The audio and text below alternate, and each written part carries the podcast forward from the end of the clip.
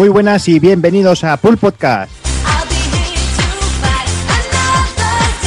Bienvenidos, eh, vigésimo segundo programa, eh, vamos cerrando ya lo que es el veranito y programa que va a ser un pelín atípico porque noticias, omitiremos todas las noticias exceptuando el pequeñito resumen que no va a hacer de la Gamescom Taco Kun, que ya de paso lo aprovecho y, y lo saludo. Muy buenas Taco Kun, Muy buenas. ¿Cómo ¿qué tal? ¿Vas ahí a tope con la Gamescom o no? Pues sí, bueno, a tope y muerto de sueño, o sea que va a ser una combinación un poco extraña. Bueno, Pero bueno, algo nos saldrá. algo, algo más viste por ahí, ¿no? Supongo. Sí, unas azafatas que te cagas. Ahí, ahí te, quería, ahí te quería ver yo.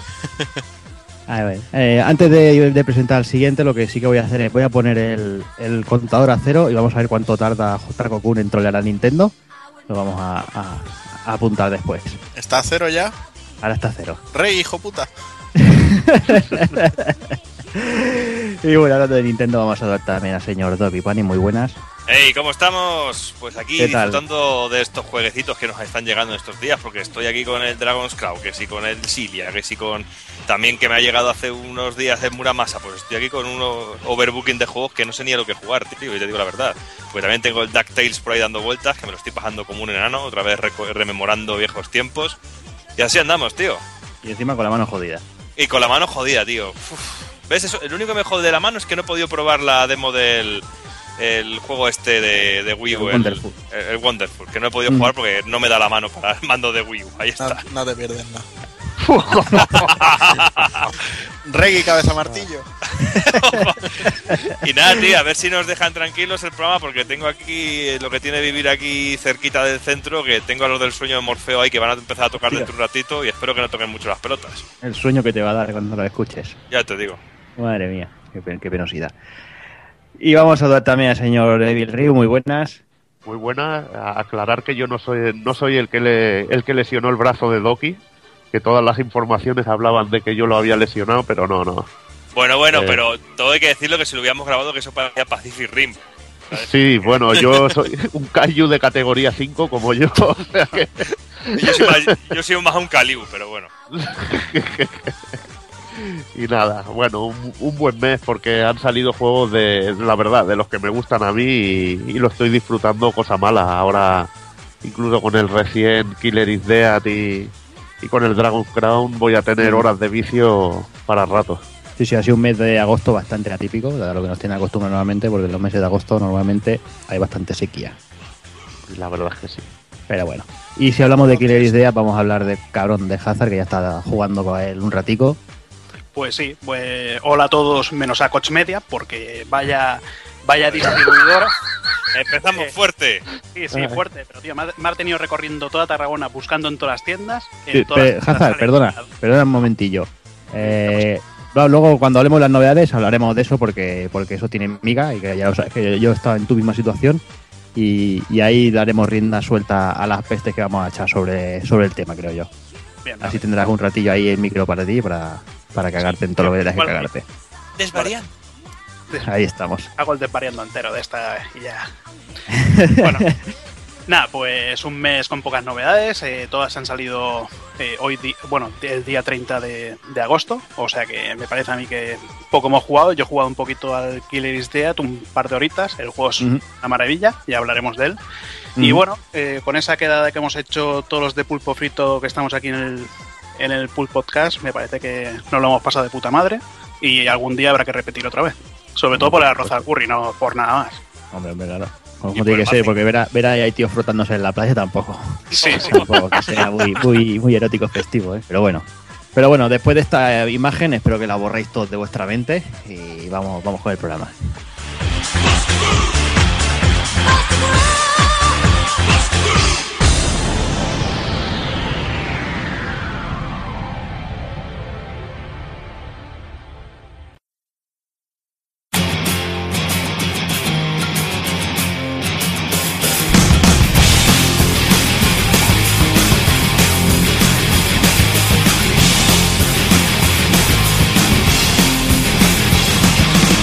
Y para este vigésimo segundo programa, como siempre, comenzaremos con las noticias destacadas del mes de agosto de 2013.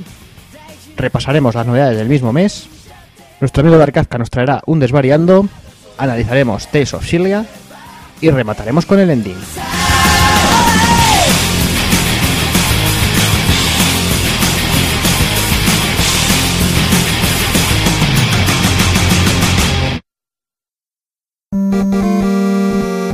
pulpofrito.com me gusta.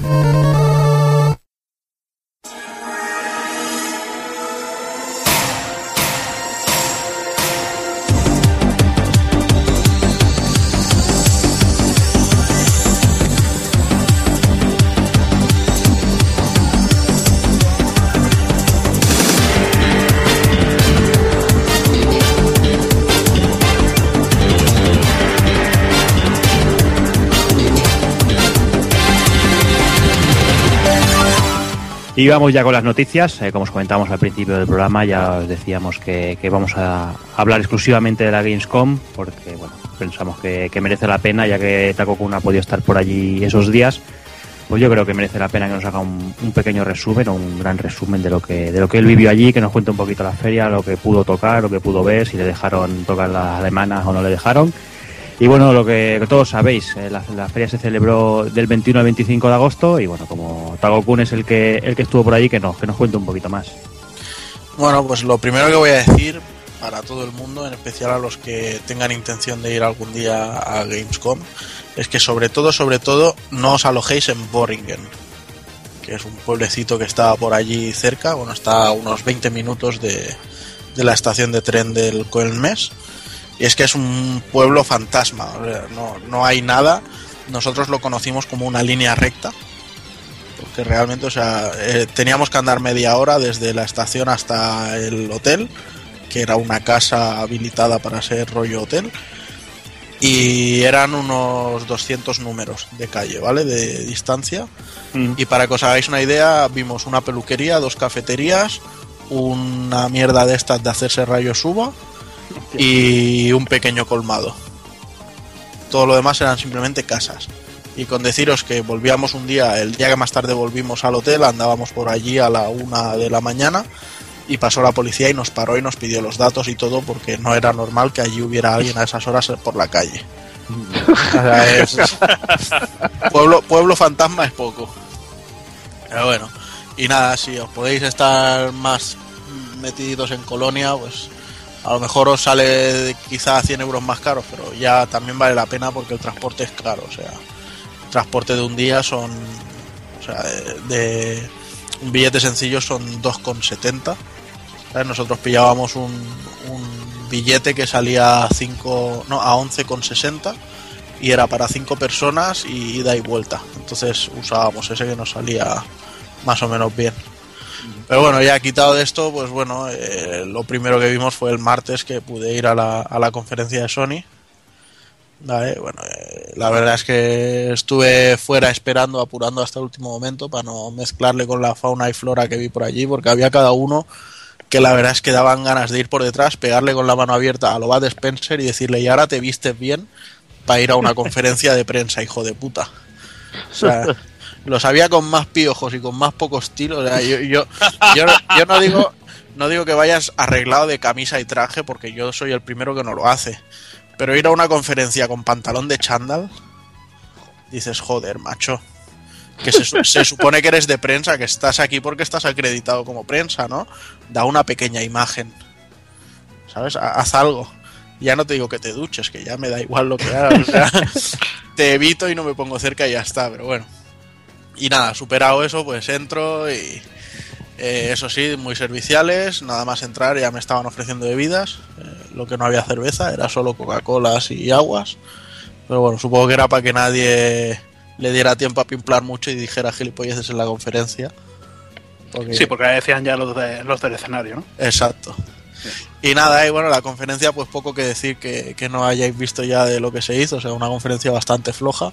A mí me desilusionó bastante, me decepcionó, porque dije, coño, una vez que voy, pues que menos que ver un, lo que es un anuncio de algo grande.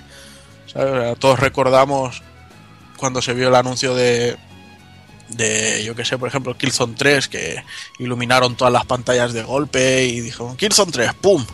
Que luego el juego sea mejor o sea peor, ¿sabes? Pero algo así espectacular. Y, a lo único que se dedicaron fue a decir, nos encantan los indies, amamos los indies, los indies guay, los indies pichi. Los por culo. Ahora todos aman a los indies. Y a mí me parece muy bien, o sea, me, me encanta que apoyen a los indies, tanto Sony como Nintendo como Microsoft. Pero yo compro consola y lo que quiero son juegos de ellos. aparte de los de los indies, o sea, no me los vendas como tuyos. Estoy aquí para ver una conferencia tuya. Sí, quizá ahora- el, el, perdón, que te corte, quizá el problema es que, que con las consolas por venir, por llegar ahí, están a la vuelta de la esquina, todos esperábamos algo más, ¿no? De esta. Claro, ver, ver un que- exacto, claro. ver un catálogo abultado de cosas. Pero bueno, eh, la cosa no ha, no ha sido así. Y eso me ha, me ha decepcionado mucho. Pero claro, con decirte que lo mejor que he visto ha sido el Rime ese, que es de aquí español y es para Store. Que por cierto, vaya, vaya cambio de chaqueta que han hecho los de los de tequila. Pero bueno, se ve que después del Deadlight se daban de tortas todos por, por comprarlos de forma exclusiva. O algo, algo así me contaron. Pero bueno, después de la conferencia, pues nada, salí para abajo y bueno, aquello parecía una marabunta de zombies, todos corriendo como desesperados para pillar el buffet. Que bueno, que era un buffet había ahí salchichas y panecillos y miraderas. O sea, pasé, los vi de lado, ¿sabes? En plan, no me acerco que me infectan. Cogí, en serio, ta- tal, como bajaba las escaleras, cogí una cerveza, me la bebí de un par de tragos, la dejé, cogí otra y esa ya me duró hasta la salida. La dejé en la barra eh, ya vacía y la gente allí se arrancaban hasta la camisa con con un trozo de salchicha y dices, pero que no tenéis dinero para comer, hijos míos. Comida gratis, tío. Lo que Sí, pero... Serían españoles todos. No, a ver, a mí siempre me ha hecho mucha gracia. Yo cuando empecé a trabajar en marketing iba a conferencias y eso me hacía mucha gracia porque había una relación que contra más trajeado era, más egoísta y hijo de puta era en, en los desayunos, ¿sabes? O sea, si a lo mejor dices hay una mesa y van a hacer, meterse ahí seis personas y hay seis cruzanes, pues yo veía a un francés, en mi caso eran franceses, que se cogía un plato y se metía tres cruzanes y se los llevaba. Dices, pero hijo de la gran puta, ¿no? Es que tiene que comer más gente. Gorrón de mierda, que luego vas de pudiente ahí con tus trajes. Pero bueno, dejado ese tema, pues ya al, al día siguiente por la mañana eh, nos acercamos a la, a la Gamescom para echar un vistacito, porque tenía, tenía yo personalmente tenía las citas ya concertadas por la mañana. Entonces los compañeros se quedaron un ratillo dando vueltas por, por el recinto de la feria y yo me fui al hotel donde Sony hacía las presentaciones. Entonces lo primero que pude ver fue Rain, que vinieron el director y la productora a presentarlo. Y bueno, ya muchas veces os he hablado de él y mantengo lo que dije, me, parece una maravilla y un juego precioso. Y, y deciros que la, la banda sonora, ya no solo el piano, sino la voz de esa niña inglesa, de, de Connie Talbot, que es una, una niña, una concursante de esto de Britain Got Talent y esas mierdas. Y tiene una voz, la cría, que es que, uff, vaya, vaya banda sonora, ya lo veréis cuando salga el juego. Y bueno, nos dijeron también el, el tema que ya se publicó, que saldría un pre-order con el que regalarían un tema dinámico, unos cortes de la banda sonora y unos avatares. Que bueno, dices, bueno, pues un pre-order para un juego digital, pues mira. Si lo vas a comprar de salida, pues ya tienes unos incentivos, ¿no? Para tenerlo unos días antes encargado. Y bueno, después de este, pues ya pasé a ver una, una demo técnica de, The Order, porque bueno, eh, los chicos de Red Dead Down dijeron que todavía el juego no lo tenían preparado para enseñárnoslo bien bien, pero nos enseñaron el motor gráfico. Y luego la verdad es que fueron muy simpáticos porque dijeron, bueno, pues el juego transcurre en Londres, entonces nosotros vinimos a Londres. Y entonces empezaron a poner un montón de diapositivas, ahí en plan PowerPoint, en la que decía, bueno, pues 20 personas vinimos a Londres y se veían ellos por Londres haciendo el gilipollas. Que si metiéndose detrás de una piedra como si estuviera haciendo una cobertura, que si saltando de un muro, que si haciéndole fotos a la gente que les miraba raro y cosas así, ¿sabes? Y entonces, bueno, pues luego ya enseñaban, por ejemplo, pues si habían hecho una foto al suelo y luego comparaban con la textura que habían creado con el con su propio engine y cosas así. Estuvo muy curioso y luego. Sí, no, estuvo bastante bien. Y luego ya pues pusieron un entorno gráfico de lo que sería el juego, o sea, lo único que se veía bien colorido y moldeado, muy bien moldeado por cierto, era el, el personaje que llevamos, así con su túnica rara y un arma a tope de guapa. Y nada, nos enseñaron pues lo que va a ser la tónica de la generación, que son las millones de partículas y cómo se comporta todo. O sea, si tenías una mesita de estas pequeñas de bar y había tres latas encima, podías o dispararle a las latas o dispararle a las patas de la mesa, podías romper una pata solo, luego esa pata se podía hacer más trozos, ¿sabes? O sea, todo era más rompible. ¿Sabes? Ya no era en plan lo rompes y se queda en el suelo, sino que todo podía hacerse más añicos. Y básicamente fue eso lo que nos enseñaron en esa demo técnica, el, el que todo tiene un montón de, de, de realismo en lo que es el cuerpo. Y bueno, la lástima es que no, no vimos ni siquiera un tráiler, eh, ni teaser, ni nada más de lo que se vio de L3, pero bueno. Ya por la tarde pasamos con, con Infamous, con Second Son, que tampoco tenían la verdad mucha información para ofrecernos nueva. Pero bueno, nos estuvieron hablando sobre todo de, de los usos que se va a hacer del mando del, del DualShock nuevo en el juego y bueno, se vio también al- algunas cosillas con el, con el panel táctil que tiene en la parte frontal. Eh, por ejemplo, chorradas como que si te tienen que hacer un análisis de, de la huella dactilar, pues tienes que poner tú la- el dedo en, la, en el panel. O que si quieres subir un objeto, pues tienes que hacer la, el- lo que es el, el arrastre del dedo hacia arriba. Y entonces saca el objeto y si luego lo sueltas, pues lo vuelve a soltar, ¿sabes? O sea, maneras de integrarlo así un poco por, por hacer algo con ello. Y luego pues vimos un poquito el, el tema del, del segundo poder este de, de neones y eléctrico que le, que le roba a la chica en el tráiler. Y poco más. Además iban muy justos de tiempo y tuvieron que ser bastante rápidos. Porque estaban los, los alemanes, bueno, había una, una sesión específica de Drive Club para alemanes y estaban ya deseosos en la puerta. A ver. Luego pues también entré a ver el NAC, que lo presentó el Mark Cerny, y la verdad es que fue una de las sorpresas más agradables. Precisamente por eso, porque anteriormente me había parecido algo muy vulgar y muy... o sea, vulgar en el sentido de, de que no, no tenía nada que me llamase la atención.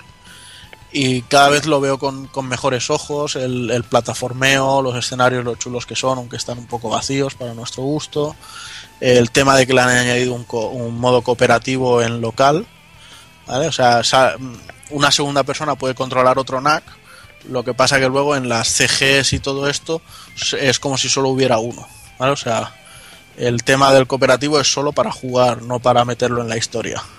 Hombre, yo creo que lo has visto con mejor ojo porque la verdad es que Sony tampoco es que presentara mucha cosa. Yo creo que lo más destacable que presentó fue esto. Lo otro, pues mira, más de lo mismo de, de la generación que tenemos ahora. Hombre, podría ser, no sé qué decirte, porque Killzone la verdad es que era, era muy burro. O sea, no, no es verlo agradable porque necesitase algo más, porque el Killzone ya te digo que era una burrada. Mm. Pero Estoy contigo. Yo, el, el- con este último tráiler que ha salido, a mí el juego me llama un poquito más que, que en el primero, que cuando lo vimos por primera vez, que lo vimos además todos juntos, mm, a mí me dio bastante mala impresión el juego. Lo vi bastante, por qué no decirlo, cutre. sí. En este sí que sí que es lo que tú dices, los escenarios, la jugabilidad parece que empieza a tomar forma y tiene, tiene buena pintilla. A mí lo único que me sigue echando para atrás, que ya lo comenté, es eh, el, el diseño de personajes. No me acaba de no me acaba de convencer, lo veo demasiado yankee para mi gusto. Sí, que siendo de Sony y Japan son demasiado eh, occidentalizados. no A sé. mi gusto, ¿eh? pero yo soy así de raro. Sí, no, yo, yo estoy también así. Vale, bueno, pues ya vimos un poquito también lo, cómo absorbía los poderes el, el bichito este, que en su forma pequeña es bastante adorable, todo hay que decirlo. Y nada, luego lo vimos con una armadura de hielo, si absorbía muchas formas de hielo. O incluso si lo que son las partículas que vas cogiendo son de madera, pues luego te acercas a una hoguera o a una antorcha o lo que sea y te puedes impregnar de fuego y poco a poco se van consumiendo y tu objetivo es llegar hasta un punto en el que necesitas hacer fuego para liberar un camino. O sea, todo lo que son los poderes del, del bicho pues se van introduciendo a, a los puzzles y todo esto. Y luego, bueno, había también fases en las que crecías tanto que cogías los coches y se los tirabas a los tanques y los orcos iban en mechas. O sea, había, había mucha chicha, mucho, mucha cosilla guay. Y luego, pues eso, el tema del coop le dio también vidilla. Y sobre todo me gustó el tema que dijeron que, bueno, que el juego está buscado para ser para todos los públicos. Entonces, a un chavalín se lo vas a poner en modo normal y va a jugar cómodo, ¿sabes? Las trampas y las plataformas van a tardar más en, en ponerse cabronas y cosas así. Y si juegas en difícil, la dificultad va a estar ajustada a, una persona adulta. O sea, al decir, vas a morir, cabrón. ¿Eh? Al menos así es como lo vendieron. Luego ya, cuando lo tenga en mis manos y lo pruebe, entonces ya opinaré. Y bueno, y eso fue más o menos un poco lo que, lo que pudimos ver de, de Sony en, en sus presentaciones. Luego bueno, hubo más presentaciones. eh, yo estuve, por ejemplo, en, en una pequeña entrevista con los desarrolladores de World of Warcraft. Luego estuve también con, con los que hacen la, la ampliación de Diablo, del el Reaper of Souls. Estuve, bueno, ya hicimos una pequeña una pequeña rueda de reconocimiento con Lidia Pizzalis de Microsoft, que nos enseñó un poquito el stand de Microsoft y, la política que querían llevar en esta generación. eh, nos vendió un poco, bueno, no, hizo su trabajo, nos vendió el, el por qué su consola va a ser interesante, con argumentos, la verdad, bastante correctos, pero que bueno, que todo el mundo utiliza. Rollo la nube, la inteligencia artificial, etcétera, etcétera. O sea, sí, lo que va a ser la generación. Y luego, bueno, como el miércoles no habíamos podido ver mucho en el stand y el jueves iba a ser imposible, pues nos dio unos pases de eh, juega al juego que quieras y eh, a la hora que quieras. Y entonces, pues lo primero que hicimos fue colarnos a, ver el Dead Rising 3, que fue una partida de caja, pero increíble. Porque, bueno, tiene. Se, todavía petardea bastante, eh, no voy a mentir, y los 30 frames estables no, no los consigue de momento hay mucha cosa en escenario, hay mucho movimiento y muchas historias, pero bueno. Eh, presentaron también el tema de los combos en, vehículos, ya no solo en armas. Y a lo mejor pues le metías la, eh, la pala de una grúa a una moto, ¿sabes? Y la usabas ahí en rollo pala para llevarte a los zombies, no sé, tenía, tenía muchas cosas guays y, o sea, que tú crees que, que, el juego conserva conserva el espíritu, porque Sí, yo sí, sí, sí, por, sí, la- mucho por más las que el imágenes 2, ¿eh? y, y todo eso me daba la sensación de que lo habían querido hacer como mucho más serio, ¿no? No, o sea, yo lo que creo es que el juego puede ser serio si tú quieres que sea serio.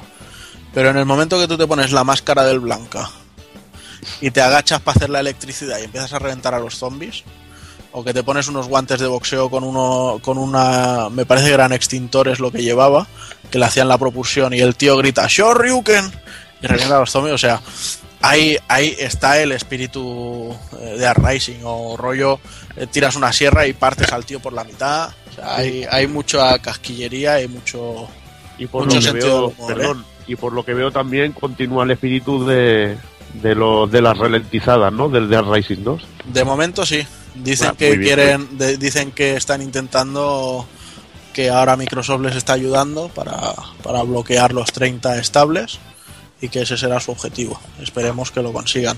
Sí, Pero de todas maneras, una de las cosas, lo, lo que más me gustó fue cuando enseñaron, al- en el último momento hicieron la, el rollo del smartphone o tablet con la bomba gigantesca. ¿Sabes? Y claro, el tío ya iba con una armadura medieval y con una espada. Bueno, una espada láser que se había hecho. Vale, claro, tira la bomba y se ve andando en plan chulo, yéndose de la zona de la bomba y como pita y hace luz y sonido, todos los zombies corriendo hacia ella. Entonces se ve la super explosión y un haz de luz te tapa a ti y de repente se te ve medio calcinado andando en gallumbos. ¿sabes? O sea, en plan Ghosts and Ghosts fue, eh, fue un, un guiño que me pareció también increíble. O sea, lo, lo vi muy lleno de amor y de, y de, y de guiños a, a Capcom. Y eso quizá Oye, fue lo y, que y- más y hizo. una cosilla, y ese ambiente que se le ve el juego de ser un poco más oscuro y más y más serio, ¿no, des- no desentona un poquillo con todos esos toques de humor que tú estás comentando ahora? No, a mí no me lo pareció, ¿eh? No, simplemente, bueno, eh, cuando es de noche, pues lo, que, lo mismo que pasaba en los otros de Rising, que los zombies se hacen más agresivos y tienes que ir con más cuidado, quizá tomarte menos licencias de cachondeo, pero luego durante el día, pues lo mismo, el mismo rollo de ir haciendo el cabra y tal. De hecho, ahora lo, lo que tiene también de opción es que la gente que vas salvando, en los puntos de salvar y tal, puedes eh, llamarlos y que vayan a, si tienes que hacer una misión concreta, te los puedes llevar y que vayan ayudándote como segundo personaje. Les dejas un arma o les dices que cojan un arma o lo que sea y van contigo. Vale, pues Y genial, los, ¿Y los temas de carga? ¿Alguna carga para entrar Nada, en algunas zonas? nada, absolutamente Directamente- Todo. Desde, desde que empezó hasta que terminó la demo, no hubo ni una sola carga. Y eran zonas Y hizo, hizo interior, o sea, iba por la calle y se metió con el coche, se empotró en un hotel y se hizo una planta del hotel, luego se fue a otra zona, o sea, nada. Mapas muy grandes lo que vimos y no, no había nada de carga. O sea, solo faltará que suban un poquito el frame rate ¿Ah? y a ver, a ver qué tal. Sí, pero ya te digo que, que de momento muy bien. Sí, porque Y- puede ser de esos juegos que sean para comprar, plantearse comprarse la Xbox, por lo menos en mi caso, y te digo la verdad. Pues sí, es uno de ellos. Y otro, precisamente otro de los que me hicieron, pues claro, si de otras veces que hemos hablado recordaréis que yo tenía muy claro que para mí la generación iba a empezar con Sony. Y durante la feria me lo he planteado muy seriamente el, el cómo está la cosa. O sea, mm, lo veo la balanza muy equilibrada ahora mismo. Y parte de la culpa la tiene un juego que en su primer momento nos pareció bastante ridículo. A mí no. O sea, muy, muy espectacular, pero muy ridículo, como fue el Rise. ¿eh? O sea, el tema de los Quick Time Events y, y que a todo el mundo le tuvieras que hacer un Fatality y todo eso, dices, pero es que esto no es un juego, es, es solo película. Pues la verdad es que teníamos una demo a la que pudimos jugar y además era cooperativa, con lo que el compañero de, que entró conmigo lo, lo jugamos juntos. Y nada, fue muy gracioso porque entramos y mientras esperábamos a que se liberasen un par de consolas, estábamos hablando de lo que estábamos viendo y tal, los gladiadores, esto, lo otro. Y claro, de repente veo que al pavo le cae un rayo, o sea, levanta el puño y pega un grito y le cae un rayo y se extiende el rayo desde el suelo hacia los enemigos. Y decimos, coño, mira, hay magias y eso, ya verá, igual es un God of War. No, yo creo que no va a tener bichos. Bueno, también creíamos que no iba a tener magias y tal. Mientras teníamos esta conversación, un chaval de los de Crytek estaba puesto al lado nuestro. Y veíamos que, que- que hacía como mucho ademán de intentar ver qué decíamos. Y mientras seguíamos hablando y tal, nos dice, ¿qué? ¿Os mola o qué? Y ya nos quedamos en plan, hostia, como para haberlo criticado, ¿sabes? Y ya nos estuvo explicando que bueno, que precisamente esos mapas del multijugador los habían estado haciendo en Valencia porque se hace con mucho outsourcing y cosas así. Que bueno, que, que estaban, tenían muy buen rollo con Microsoft con este juego. Y que bueno, que aún así que también estaban preparando cositas para, para Play, que no, no es que vayan a ser desarrolladores exclusivos ni mucho menos. Lo único que este juego pues, lo ha financiado Microsoft. Y bueno, nos explicó un poquito cómo funcionaba el tema de la arena, que el cooperativo en principio solo es eh, rollo, es como si fueran unos modos horda con, con pequeña misión. No habrá, de momento no habrá multijugador versus, aunque nos hizo entender que más adelante llegaría como, como modo de pago. Y bueno, pues ahí cada uno llevábamos a un gladiador que bueno, como no teníamos customizados, pues eran los dos iguales. Con cuadrado y triángulo eran los golpes, que los podías ir combinando y luego si los dejabas pulsado hacían otro más fuerte. Con el X era mm, protegerse o pegar con el escudo. Y luego el redonda era para si le salía la, la calaverita ya encima de la cabeza, pues ejecutarlos. Y luego, bueno, pues tenías más opciones como coger lanzas y tirarlas y, y más cosillas. Pero bueno, el gameplay estaba muy bien, los efectos muy chulos el escenario estaban guapos. Había un comentarista todo el rato, era en plan eh, dos gladiadores romanos contra unos bárbaros. Y bueno, y así, y así fuimos jugando. Te daban, o sea, la- el público se volvía como loco. Shadow, Con- Shadow- como el Shadow of Ram. Es que si te digo la verdad, no jugué el Shadows of Rome, tío. Bueno, mal hecho. Ya, debería jugarlo, pero bueno, a- algún año. Eso, y entonces contra mejor, o sea, contra más espectacular y más puntos hacías matando a los enemigos, pues más locos se volvían. Y luego aparte, si a un enemigo le hacía lo de ejecutar los dos a la vez, pues hacía como un fatality doble. Y los había muy brutos, o sea, los vimos de, de todo, desde degollar a atravesar la garganta y cosas así. Y no, no era muy, o sea, no, no repercutía en el gameplay. ¿Vale? No, no era como lo que vimos en la demo. Perdón. Así que bueno, me, gustó mucho lo que vi de este Rise y, ya os digo que es una de las posibilidades de, compra. Y luego, precisamente, otro de los juegos que hacen plantearse muy seriamente el tema de la Xbox es un FPS que se llama Titanfall y que madre mía, madre mía, madre mía. Yo la verdad es que lo vi los vídeos que pusieron. Rubén sí que hizo una hora y media de, de toma de contacto con el multi, bueno con el multijugador no porque el juego en sí es multijugador no tiene no tiene más Hora y media toma de contacto. Se pegó una viciada de dos cojones. Sí, sí. y nada, pues lo que decíamos, o sea, no, no os voy a decir que es un concepto revolucionario, no sé qué y no sé cuánto, porque realmente es lo que decimos, o sea, el parkour lo vimos en el Brink, en el Brink, eh, otros los mechas los hemos visto en los planes, o sea, no, pero la mezcla eh, de todo y lo bien llevado que está hace que sea un juego muy divertido y de acción muy frenética y que va, va a volver muy loca a la gente. Lo único realmente que del Titanfall no hace que sea un elemento decisivo para mí es que se han visto muchos kits de desarrollo de Play 4 en los estudios de esta gente, que nunca han dicho que vaya a ser un juego exclusivo, entonces me da a mí que va a ser una exclusiva temporal. Y aparte el juego tampoco sale de lanzamiento, sale en, en mayo de 2014. Entonces no, no es un juego como para decir en caliente la compro por este. Ujú. Para mí la putada del juego es, es lo de la falta de modo de campaña de un Sí, jugador. se, se ve que tiene un trasfondo de historia, pero se va jugando en el multiplayer. O sea, no. Por lo menos eso es lo que me comentó un chaval de Vandal que, que había estado también más, más tiempo dándole caña. Y bueno, y otro FPS que se dejó ver en vídeo, porque la verdad es que todavía nadie puede decir que lo haya jugado, fue el Destiny. Y este sí que va a ser un juego de, de pajas de sangre, de, de dejarse horas y horas en la consola. O sea, Bueno, es un poco lo que decíamos del Titanfall también, ¿no? O sea, no es nada revolucionario, simplemente es una mezcla de conceptos que ya se han visto otras veces por separado, pero que está tan bien mezclado que, que lo hace algo muy, muy interesante. Y de hecho a mí me, me, me sería muy difícil decir si como FPS me quedaría con el Titanfall o con el Destiny. ¿Vale? Este, para que os hagáis una idea, es más un rollo Borderlands con un Uf, qué horror. con unos persona con unos personajes a lo mejor como si fueran del Halo, del Halo, ¿vale? O sea, pero, o sea, unos diseños muy ricos. Y luego lo, lo más interesante es el tema de las misiones, que se crea todo dinámicamente. O sea, a lo mejor estás pasando por una zona y en ese momento se está abriendo ahí la misión, entonces te sale la opción de añadirte.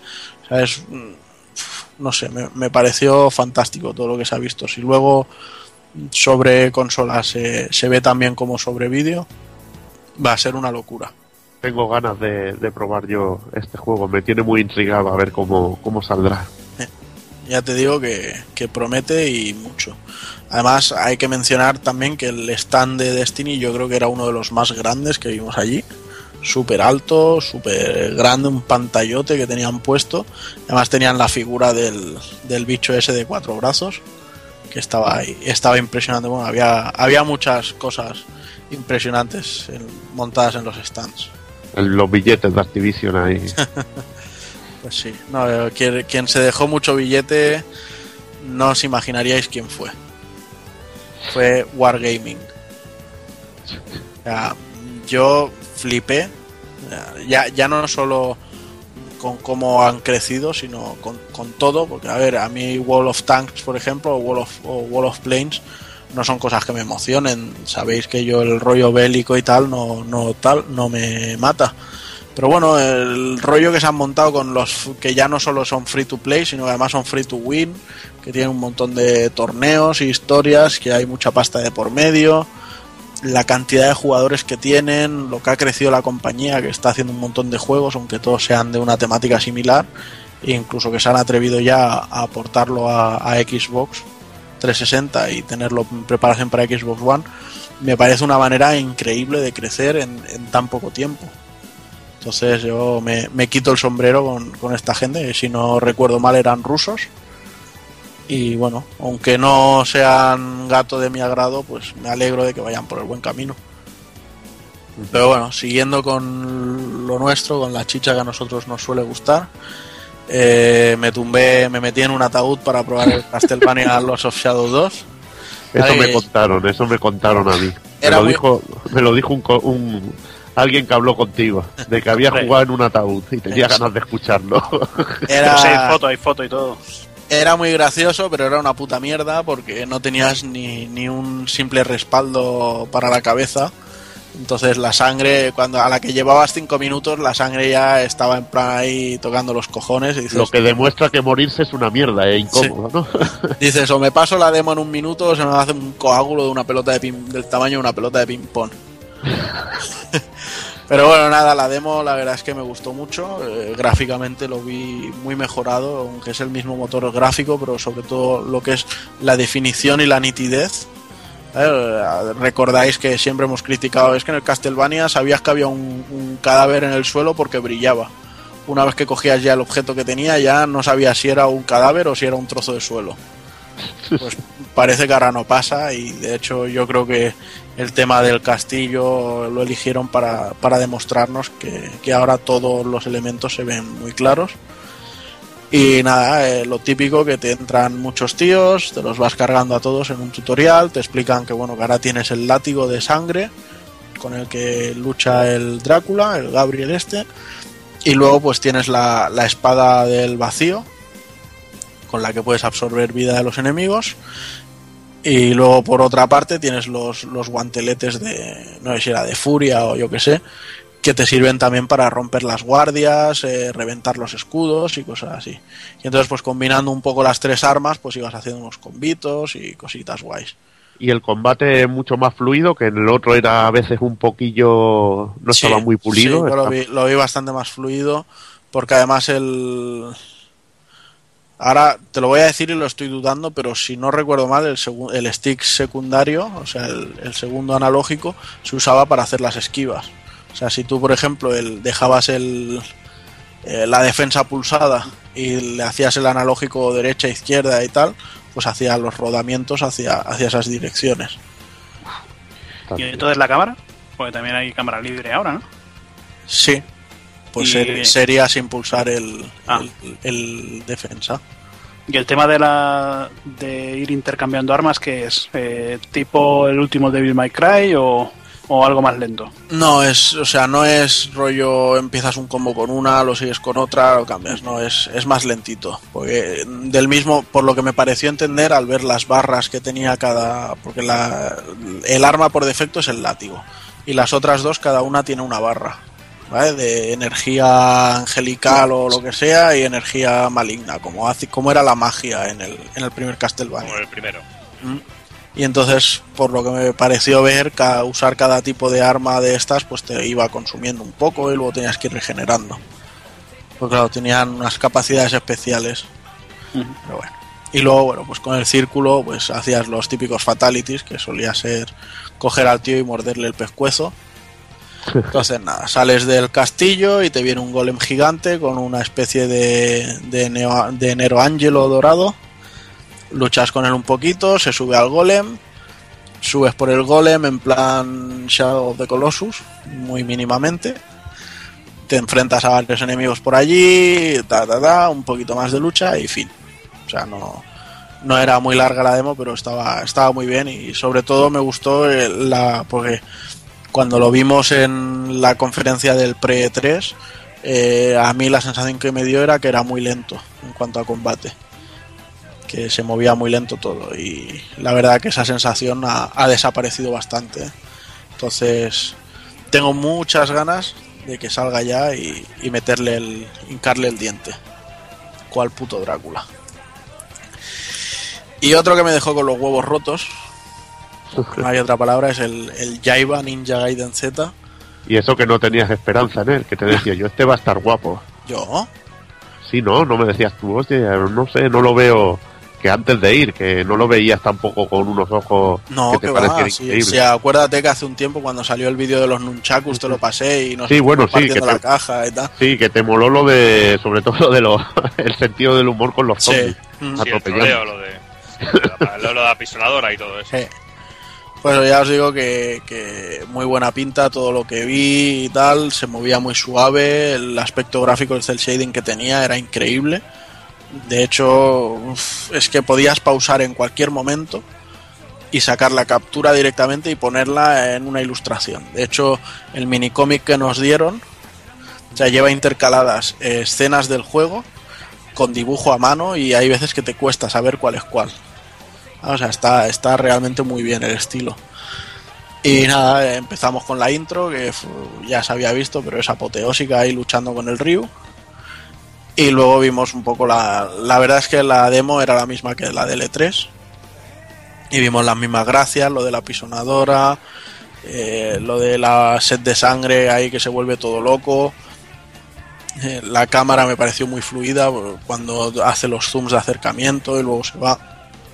No sé, o sea, es un Devil May Cry elevado a la enésima potencia. Eh, yo creo que va a ser un, un pedazo de juego y, y bueno, nos dijeron que aunque se puede considerar un spin-off, que realmente va a ser un juego dentro de la, o sea, de la línea argumental de Ninja Gaiden. O sea, lo podemos considerar spin-off porque es otro protagonista. Pero lo que pasa no es algo en plan eh, un sueño de resines, sino que es algo de verdad. O sea, es algo que, que, que va a estar implementado dentro de la historia oficial de, de Ninja Gaiden. Aparte Y- estuviste hablando con los dos, dos Sí, estuvimos. Mm.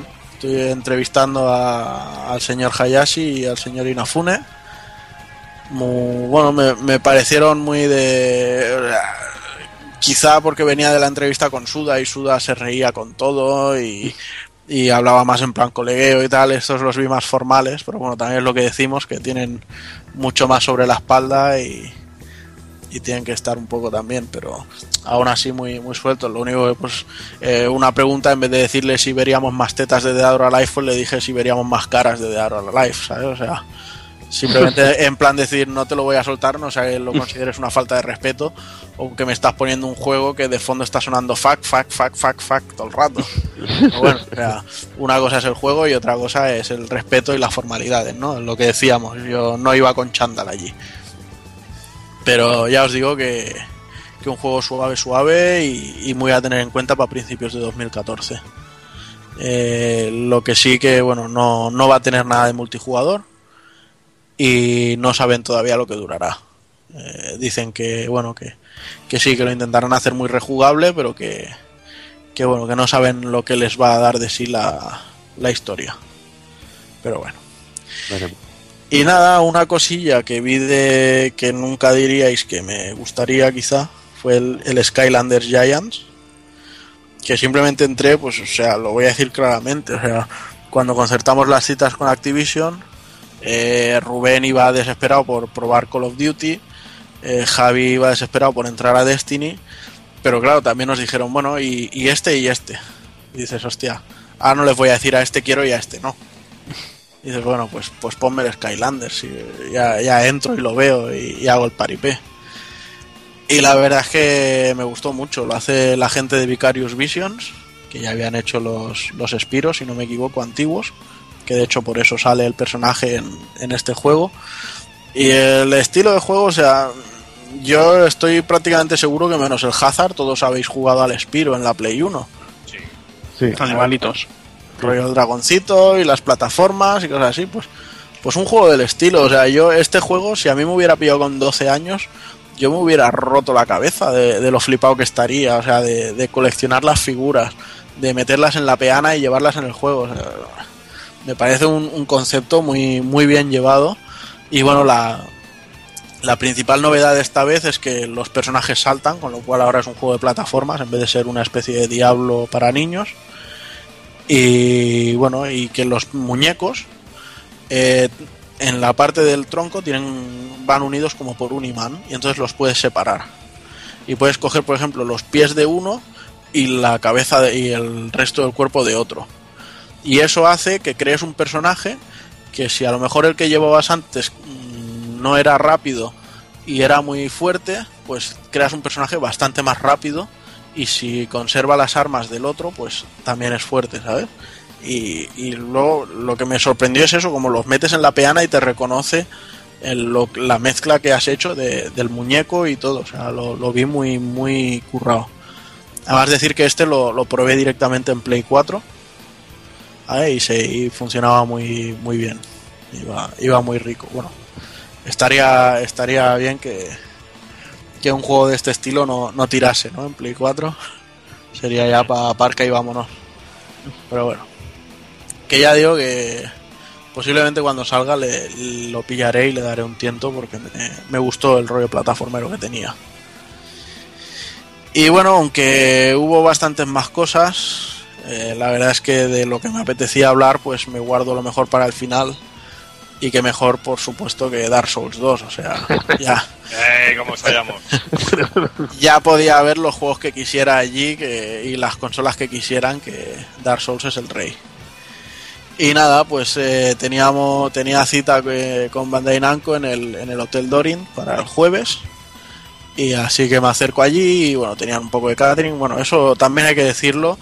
Aunque no haya hecho 20.000 fotos ni, ni haya puesto 30.000 tweets de me he codeado con tal, me he codeado con cual, sí, hemos visto muchos PRs, hemos hablado con muchos, eh, incluso hemos tomado cervezas, nos hemos metido en Activision a comer, nos hemos metido en tal a tomar cafés, pero bueno, son cosas que, que se hacen y ya está, o sea, a fin de cuentas vas ahí vas invitado, es un pequeño detalle de cortesía que tienen contigo, o sea, no, no voy a hablar mejor de un juego porque me hayan invitado a un café con leche. ¿Sabes? O sea, son cosas que, que es lo que hay y ya está. Por ahí he visto mucho mucho troll, ¿sabes? De hecho, me, me asombró el tema con, con Akihabara Blues, ¿vale? Me, me vais a permitir que lo comente. Porque, bueno, fueron dos chavales que además me los, me los crucé cinco minutos en el tema de Microsoft y se les veía muy majos. Y dentro del ser majos se les notaba bastante entusiasmados. O sea, y yo, habiendo estado allí, incluso entiendo y, comparto ese entusiasmo, ¿sabes? Porque a veces en según qué modo te hacen sentirte un poco importante o valorado, ¿sabes? El rollo, te invitan a tal, te invitan a cual. Que quizá los chavales pues cayeron en el, en el error de pues ahora comemos esto, ahora comemos lo otro, ahora hemos desayunado con Sony, ahora vamos a merendar con Activision. Y la gente pues ha ido ahí, pum, pum, pum, pum, pum. Es que dices, bueno, a ver, tú estás aquí y lo único que estás haciendo es poner los vídeos de YouTube de la Gamescom en, en el blog. O sea, ¿qué más te da que si alguien está allí y se lo está pasando bien y te quiera contar cómo es estar allí? Con peros y señales. La envidia muy mala. Pues sí, a eso vamos, ¿sabes? Y bueno, pues los chavales quizá eso pecaron de, de tener mucho ímpetu en poner las cosas, pero yo creo que no hicieron nada, nada extraordinario y, y ya está. Pero bueno, y saliendo de eso, vuelvo a mi hotel Dorin con Bandai Namco, donde me comí unos cuantos frutos secos, me bebí unas cervezas y esas historias. Y luego llegué a una sala en la que me dijeron, bueno, la conferencia, la presentación en sí empezará más tarde, o sea que si quieres ir jugando, ves jugando. Vi que había unas cuantas teles con algunos juegos que los pasé tan rápido que ni sabía los que había, o sea, yo iba muy claro buscando lo que buscaba. Y a la que vi un sitio libre ahí esperándome con un Dark Souls, pues dije, pues ahí me siento. Y nada, empecé a probar eh, los diferentes tipos de personaje que había. El, la especie de brujo que va con dos espadas, la verdad es que no me, no me terminó de agradar. Porque realmente si vas con dos espadas no te puedes cubrir. Si quieres cubrirte tienes que sacar un escudito de mierda y para ir con ese escudito y la espada te sale más a cuenta un guerrero normal. ¿sabes? Entonces no, no acabó de cuajar conmigo y probé también el, el caballero templario, el guerrero, que son más bien como los hemos visto en Demon Souls y Dark Souls. Y luego probé el hechicero, que yo no he sido nunca de llevar un hechicero, y no sé si es por la demo, porque los habían bufado mucho o qué, pero aquello era, pero cosa mala, o sea... Yo creo que los, los enemigos directamente se daban la vuelta, abrían el culo y esperaban a que me les metieras el báculo ese. ¿sabes? Porque, porque estaba muy roto. De hecho, el, no sé si habéis visto vídeos de un caballero que parece un armadillo gigantesco que se te tira de espalda y te mata directamente. Pues un bicho de esos con, con dos hechizos de lejos me lo cargaba. O sea, no le daba tiempo ni a, ni a acercarse a mí. Y nada, aún así, bueno, mi, mi gozo se vio un poco frustrado cuando descubrí una hoguera que estaba escondida de, que no estaba a la vista, vaya, y me teletransportó a una especie de castillo en el que veo un brujo al final y conforme me voy acercando veo que me tira una bola de energía, digo, bueno, la esquivo. Y mientras la estaba esquivando, de estatuas que había en los laterales, habían hecho enemigos reales y me, en el pasillo estrecho me arrinconaron los cuatro o seis que se me acercaron y, y me pusieron fino filipino. y ya, bueno, no me dio tiempo de hacer más y entré a la presentación, que la verdad es que fue una presentación bastante sosa, hay que decirlo, porque no se vio el Dragon Ball, no se vio el Saint Seiya, no se vio nada, o sea, nos presentaron el F1, que como comprenderéis me dio bastante igual, por muy bien que esté. Y luego nos presentaron un poco la línea de rollo free to play y móvil que tienen. Que si Garfield no sé qué, que si otro de bichitos, que si el Tekken Revolution, el Tekken de cartas, que ahora se ve que van a vender las cartas también en los kioscos y cosas así. Y luego un poco el, el Ace Combat también, que de free to play. Entonces, bueno, que vale, pero sabíamos que tenían muchos títulos y, y esperábamos ver un poco. Y luego, bueno, pues vimos también un poco más de Dark Souls, nos enseñaron un trozo de código que no, no se había visto en la E3. Y para que nos vamos a engañar, o sea, es más, más de Dark Souls, o sea, no, no nos enseñaron tampoco nada que no hubiéramos podido ver en, en, otro Dark en el otro Dark Souls. Y bueno, y luego ya pues como la gente se iba, pues me quedé y les pregunté un par de cosillas de, del juego. Que bueno, que el director no estuvo, pero dejó un mensaje en plan, mirad que YouTube os envío. Y ya está. Y muy bien, y ya te digo, bueno, a ver, esto más o menos son los juegos que más me, me impactó, más tiempo tuve de probar, de ver y cosas así, o incluso que más me, me llamaron la atención. A ver, lógicamente estaba también el, el The Division de Ubisoft, lo que pasa que se ponía prohibitivo entrar a verlo, el Watch Dogs más de lo mismo, el Rayman Legends era genial simplemente, lo que pasa que como luego lo comentaremos en novedades, pues tampoco tampoco valía la pena decir nada más ahora. Y la feria, pues bueno, para que os hagáis una idea, si alguno de vosotros ha ido a la Game Fest, pues el pabellón global de Game Fest vendría a ser un pabellón de, de la Gamescom pues en Gamescom había 11 pabellones. Y además todos estaban interconectados por pasillos, tanto interiores como exteriores. Entonces en los exteriores pues había un montón de puestos de comida, de restauración y la gente podía salir a fumar, a verse sus cervezas, sus historias. Eh, y luego dentro también había más, más bares, todos salchichas por supuesto. O sea, allí era o Brasburg o Currywurst o Schnitzel, que es un trozo de lomo empanado o fricadel, que era una hamburguesa. ¿sabes? O sea, no, no había tampoco mucho más donde elegir. Y bueno, pues los stands muy chulos todos. Había algunos que, que se salían, había gente que se montaba unas fiestas allí. O sea, los de Nvidia, cada vez que decían, venga, ahora vamos a regalar esto, tenían allí de gente saltando, brincando y haciendo el inútil. Porque había, había muchos que dicen, es que solo falta que te digan que te pongas a cuatro patas y, y, y lamas los pies a alguien. Así la gente. Luego había una unos, me parece que se llamaban Tactical, no sé qué, que era todo de componentes y rollo teclados para jugar, para ordenador y eso, que tenían una zafata que estaba que lo rompía. Y a la gente, o sea, les daban la camiseta para hacerse la foto con ella y la condición era que se quitaran su camiseta allí y se pusieran la de la de la compañía esta. Entonces, claro, normalmente no, no compensaba ver a la tía con ver a los tíos que tenías que ver al lado. Pero bueno. Y eso, mucha chica. La verdad es que no vi demasiado cosplay, cosa que me alegró. Porque. Bueno, sí que viste a la Nigri, ¿no? Bueno, la Nigri, como estaba por ahí escondida por, por Ubisoft de Assassin's Creed, pues tampoco creo que la vi, pero así de pasada y, y, ni me fijé en que fuera ella, ¿sabes? Hasta que luego, no la viste, porque hasta no, que luego no me no iba, enseñando, no iba enseñando el material, no la viste. Sí. Hasta que luego no me dijeron la Nigri estaba de Assassin's Creed, y dije, hostia, pues era esa. Pero lo raro que no estuviera de Killer is Dead, ¿no?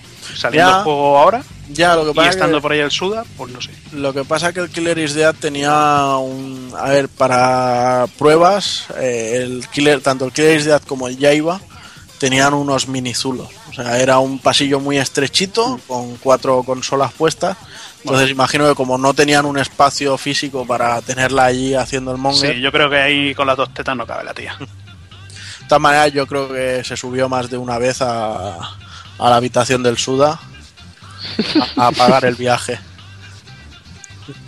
Pero bueno, y nada, poco más os puedo contar de la Gamescom, que bueno, sí, que allí hay mucha cerveza, que se bebe muy bien la cerveza, que la cerveza local de Colonia es la Korsch, que es una rubia normal y corriente de las que tenemos aquí, y que si os pica la curiosidad, pues también os vayáis a Düsseldorf, que está a 40 minutitos, y allí tienen otro tipo de cerveza, que es la Alsch, y que es casi sin gas y bastante tostada y tiene un saborcillo muy bueno. Y poco más, que las tías de allí, cada, do- cada 10 tías, 8 eran la mujer de mi vida. Y ya está. Y en eso se resume la Gamescom. Para mí. Muy bien, pues no sé, yo creo que, ha quedado todo bastante claro. Eh, ahora aquí posiblemente podría venir la hora de trolear a Nintendo con el tema de la 2DS, pero para eso ya está Facebook, está Twitter y todo eso. Y, y para hablar de ese truño tampoco creo que haga mucha falta que nos pongamos aquí a trolear, ¿no? O alguien quiere, quiere trolear. Rey Cromañón. Pues nada, ha quedado claro, eh, no, no nos interesa ni para trolearla, así que, que, que la dejamos pasar y vamos ahí ya con las novedades.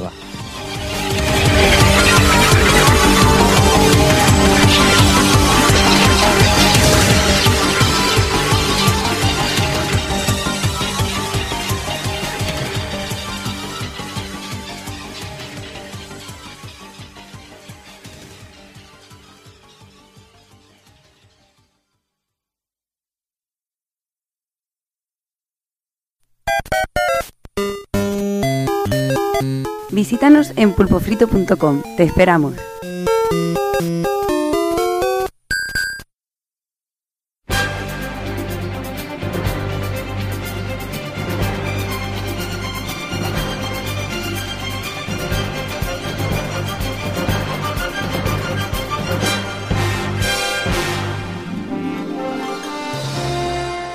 Pues ya vamos a empezar también con las novedades de mes de agosto. Y bueno, empezamos con una novedad que no es novedad propiamente de, de la, del territorio PAL, pero bueno, como es un juego que estábamos todos esperando a lo loco, eh, lo vamos a comentar porque yo creo que ya lo tenemos todos y es ni más ni menos que Dragon's Crown, que, bueno, que ya salió a principio de mes en, en Estados Unidos y, y aquí hemos pillado todo, me parece. Y no sé, vamos a empezar por ejemplo con Hazard a ver, a ver qué le parece Dragon's Crown, que nos cuente un poquito. Bueno, yo de momento he jugado solo un par de horas o tres. Eh, todo el mundo me parece a mí que se está esperando que me pillara la hechicera, no tengo ni puta idea de por qué. Pero No sé. bueno, sí, será por el par de razones que tiene, pero no, al final me he decidido a pillarme la elfa con el, con el arco y mete hostias. Y la verdad, bueno, eh, lo poco que llevo, gráficamente una maravilla, unas animaciones que tienen los personajes, una pasada. Y yo espero que algún día podamos jugar un poquito online, cuando le llegue también a Juana, que me parece que, que todavía no lo tiene. No, yo sí que lo tengo Y- ya. Ah, ya lo tiene, ya te llegó. Sí, sí.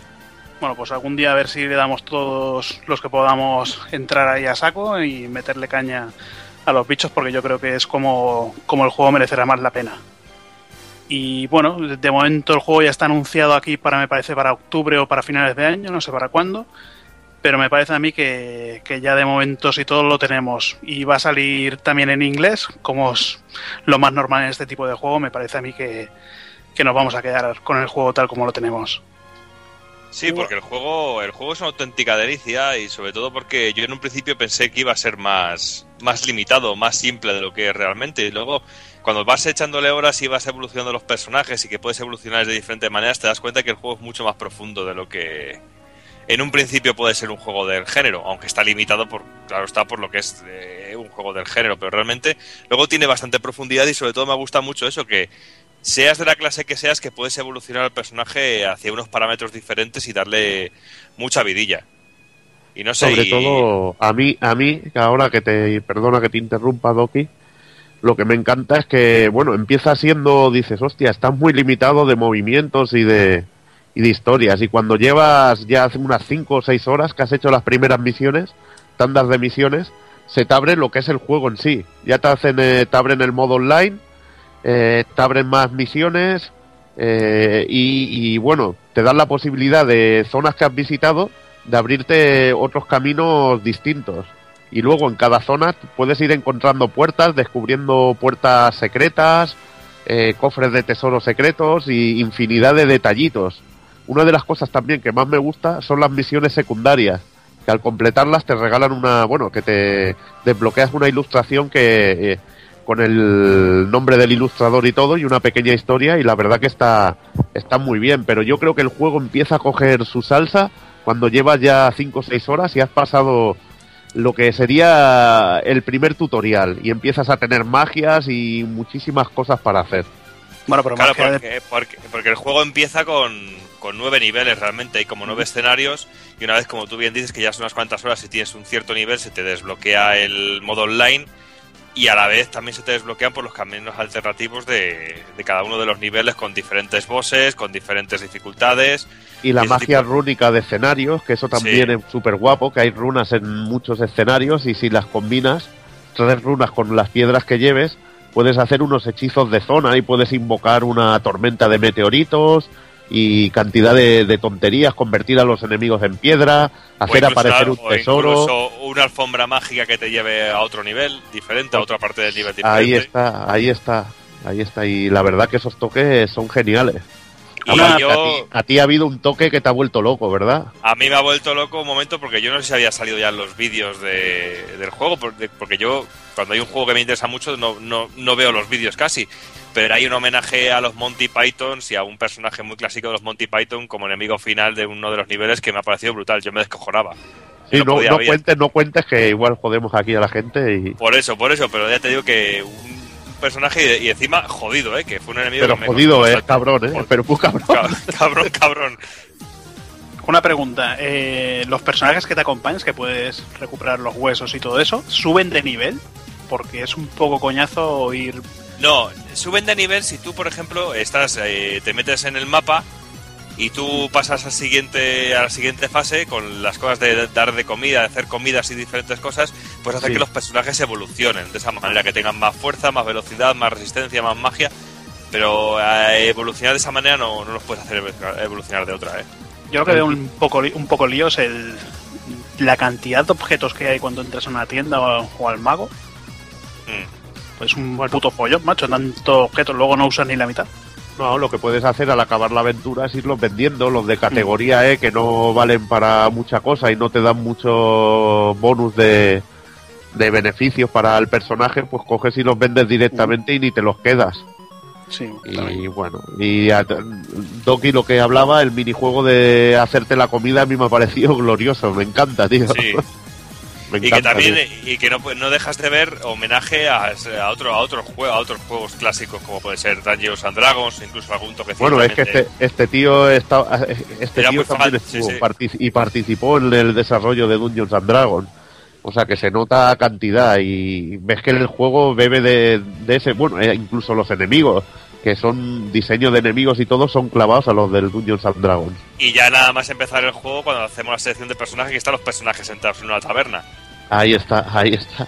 son cositas como estas o también a mí me ha encantado otros a otros juegos por ejemplo a los eh, Golden Eggs cuando puedes escoger coger a los a los animalicos y montarte encima de ellos Sí, eso es genial, tío, eso me parece genial también. Y lo que decíamos antes gráficamente, las animaciones de todo, no solo de lo puramente más mundano como el movimiento de las tetas, sino las animaciones de los personajes cuando van montados encima de los animales, o cuando van corriendo, o los eh, movimientos que tienen de esquiva, ese tipo de cosas. Pues que está todo animado y está todo muy, muy vivo en el, en el escenario, en los personajes, en todo. Es que es una, una auténtica delicia visual. y también los enemigos finales, que puedes interactuar con el escenario en algunos y, y hacer que el combate sea más fácil o sea más difícil. Y eso a mí me ha encantado, de que mm, hay uno, por ejemplo, que tienes que intentar que, que se cierre una puerta o van saliendo enemigos, enemigos, enemigos y, y te podrían hacer polvo y puede resultar un combate muy difícil.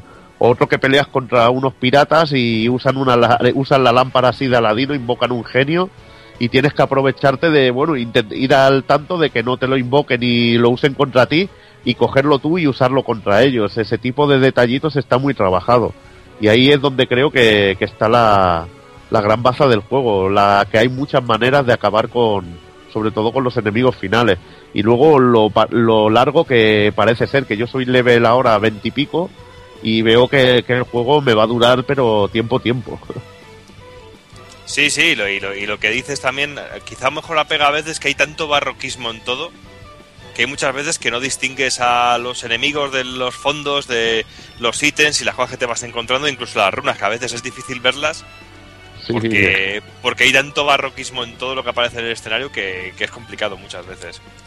Pues bueno, eh, yo creo que, que es eso, ¿no? Tiene que quedar claro que, que detrás de este, de este despliegue gráfico y, y- y de animaciones que, que nos tiene acostumbrada la compañía, que también tenemos una profundidad ¿no? en la jugabilidad, sobre todo, que, que- que no, que no nos engañen esas primeras horas que puede parecer un poquito limitadillo y que bueno, que, que- sepáis que hay una profundidad ahí y seguramente cuando aparezca la versión PAL por aquí caiga, caiga el análisis completo porque el juego lo merece.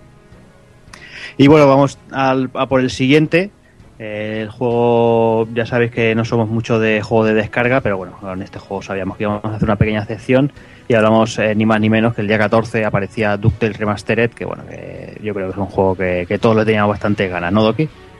Pues sí, mira, vamos de un género bastante clásico como es el de los beat'em up y que yo echaba tantísimo en falta a un plataformas classic, un clasicazo de NES a, una remasterización que le ha sentado como como, como, como pan bendito realmente, porque es una auténtica delicia en todos y cada uno de los sentidos, tanto musicalmente como a nivel de jugabilidad, y sobre todo porque yo lo comentaba antes cuando estábamos hablando de- del programa, que eh, he estado jugando cada uno de los niveles y al lado teniendo el emulador con, con los niveles y viéndolos a la vez, y es que es genial ver cómo se ha pasado toda la acción y todos los detalles de la versión de NES a la de, a la de Play 3 sin perder ni un ápice de, de- de jugabilidad, pero siendo totalmente diferente y muy muy bonito.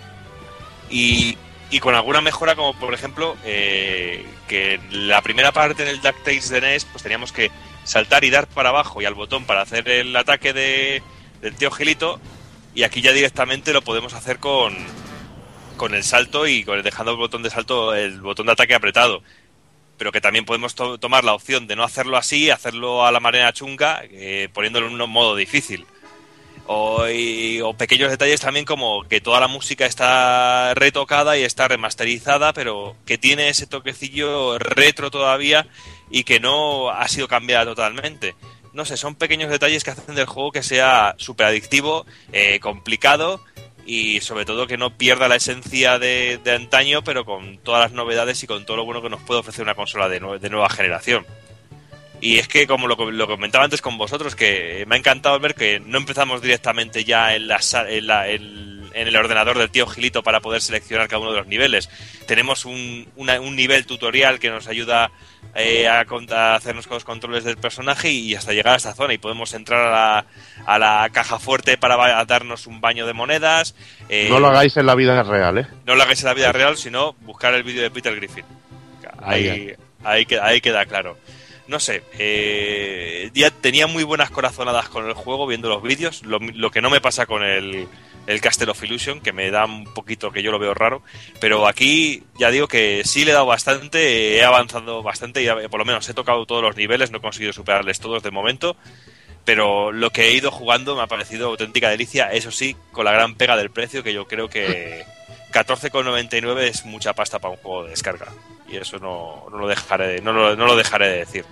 O sea, un juego eh, para nostálgicos, eh, la pega es esa, el precio, que no tenemos edición física que nos hubiera encantado a todos y seguramente de aquí la mayoría lo habíamos comprado.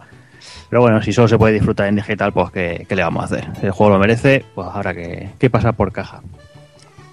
Y ya nos saltamos hasta casi finales de mes, que a día 29, que parecía la secuela de una de las grandes sorpresas, creo yo, de, esta generación, de uno de los mejores juegos de la presente generación, que ni más ni menos que Rayman Legends, Takokun. Pues sí, la verdad es que, bueno, a, a día de hoy lo que he probado es la demo, no he probado todavía el juego entero, pero bueno, hay que decir que viene a ser un más de lo mismo, lo cual en este caso no es malo precisamente. Y lo único que, bueno, que como también salía para Wii U y PlayStation Vita y tal, pues lleva un segundo bichito que nos acompaña en todo momento.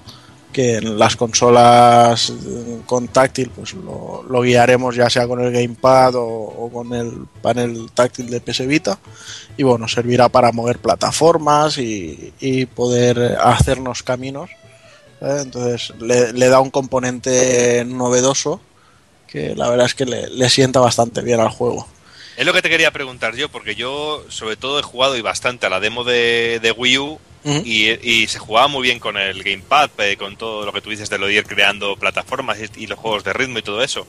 ¿Qué tal funciona en Play 3? ¿Nos hace muy...? Pues en Play 3 es con el segundo analógico, Ajá. controlas al bichito y luego pues te sale pues eh, mantén pulsado tal botón o, o lo que sea y ya lo vas haciendo, o sea, es, es todo muy muy cómodo también, o sea, no, no O sea, está es- para nada mal cómodo, integrado. ¿no? Vale, Sí. genial. Sí, pues yo la, la probé en, en Wii U también la demo y, y muy bien. O sea, se, se juega muy bien en ambas. Pero el, el juego final creo que lo pillaré en Vita. Porque con la pantalla de OLED sin duda ganará más todavía con lo bonito que es. Ole, OLED, OLED. ole.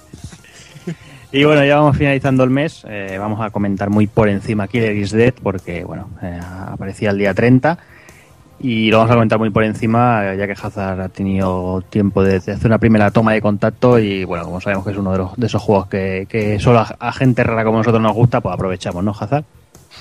Sí, y bueno, ya he comentado antes que casi no odisea encontrarlo. Al final lo he tenido que pedir online y lo he conseguido el día 30, raro.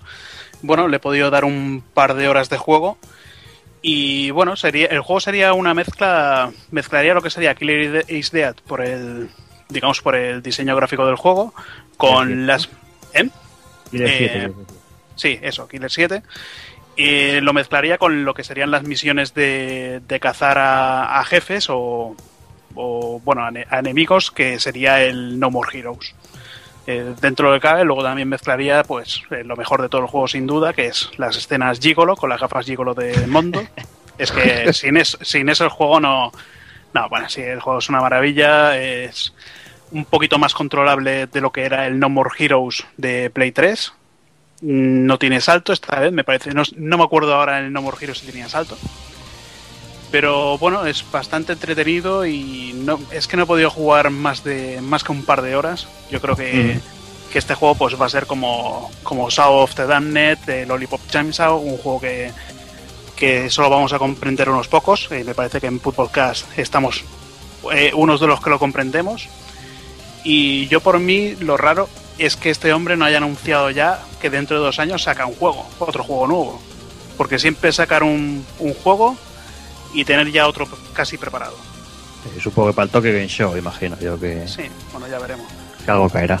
Y si no, que se una con el, con el tío ese, el, el que hacía el Devil's Third, a ver si lo acaba el gilipollas ya. Eh, a, nivel, a nivel de combos, ¿qué tal está?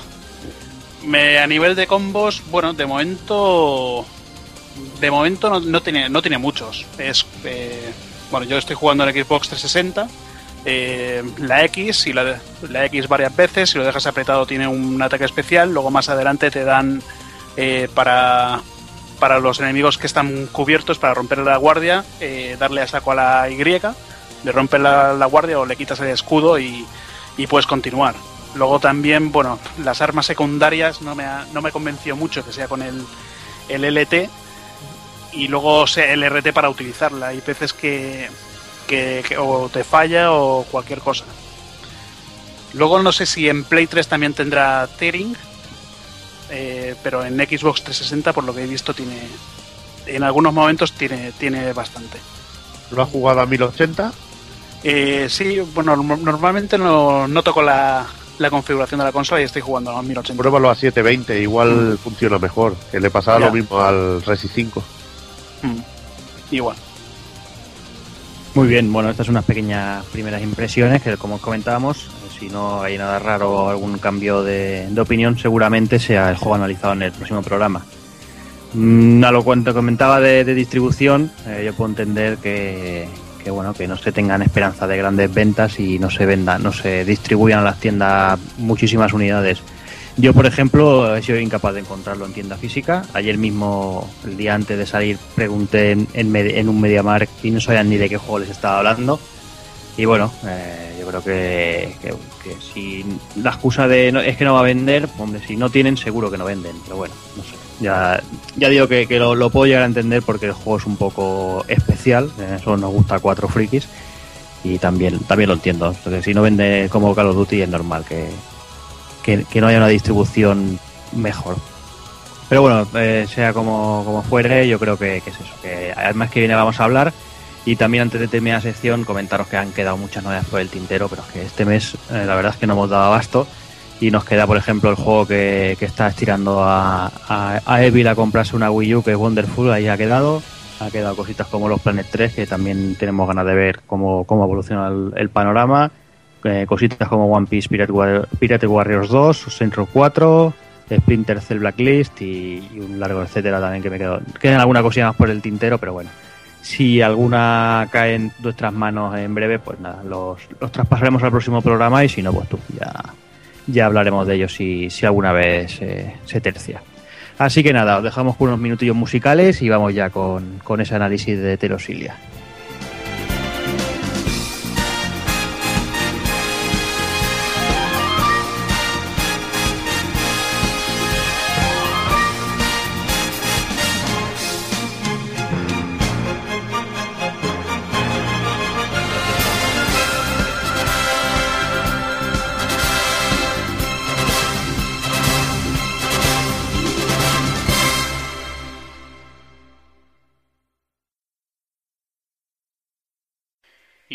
Para los minutos musicales, tenemos el tema del Dr. Stewart de F0GX.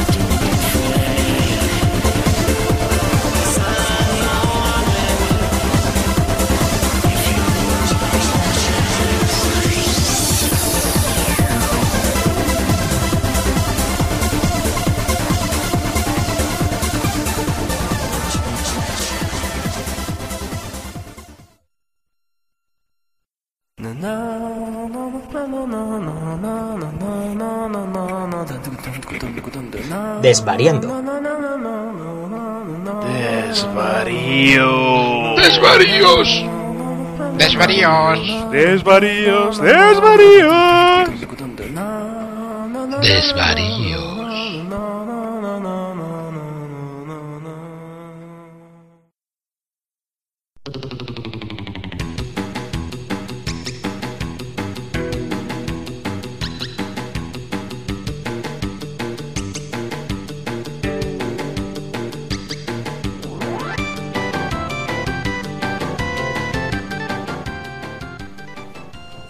Vamos a ver.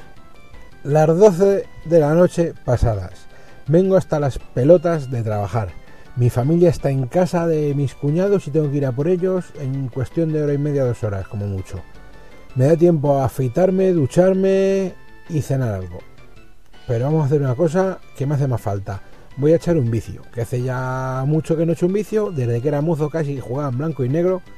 Así que paso de lavarme porque no creo que nadie venga a hablarme las pelotas y no voy a cenar nada porque esto me hace más falta. Así que vamos a hacer una cosa. Voy a poner la PlayStation 3, así un poquito. Venga. Vamos ya. Vale. Actualización. Bien. Venga, actualización. A tomar por culo. Actualización.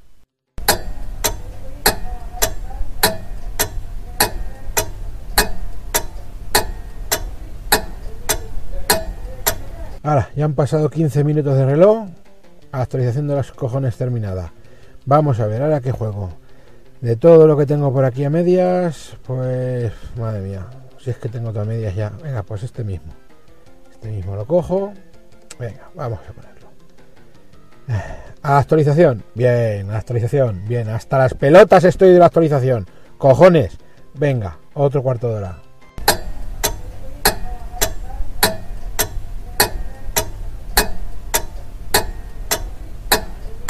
Bueno, han sido solo 10 minutos. 10 minutillos de mi vida que venga.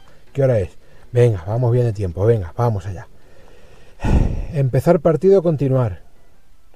Continuar, empezar partida, continuar. Pues continuar, ¿no? ¿O qué? ¿Te acuerdas por dónde ibas, Alejandro? Eh... Ay, copón, que no me acuerdo por dónde iba ni... Si es que no me acuerdo ni... Qué pereza. Venga, vamos a empezar otra vez. Venga, push estar. Push, venga, push tengo yo. Venga, Vamos para allá, campeón. Vamos, valiente. Hostia puta. No me acordaba del maldito tutorial. Venga, vamos, venga, vamos a hacer el tutorial. Otro. Madre mía. Venga, vamos.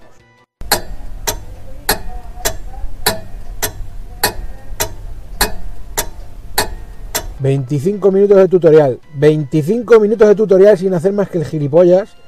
...y venga, vamos a empezar a jugar... ...vamos a empezar a jugar... ...venga, vamos... Madre mía, y ahora las putas escenas de vida. No tengo paciencia. Venga, vamos a quitarlo y vamos a poner otro. Venga, fuera, fuera, vamos. Venga, vamos a ver. Venga, un Street Fighter, un Street Fighter 4. Venga, mismo, venga, pon. Street Fighter a tomar por culo la bicicleta. Cojones. Venga, Street Fighter. ¿Actualización? ¿Actualización? Me cago en mi puta vida, en mi alma muerta y mi sangre y en mis cojones, bendito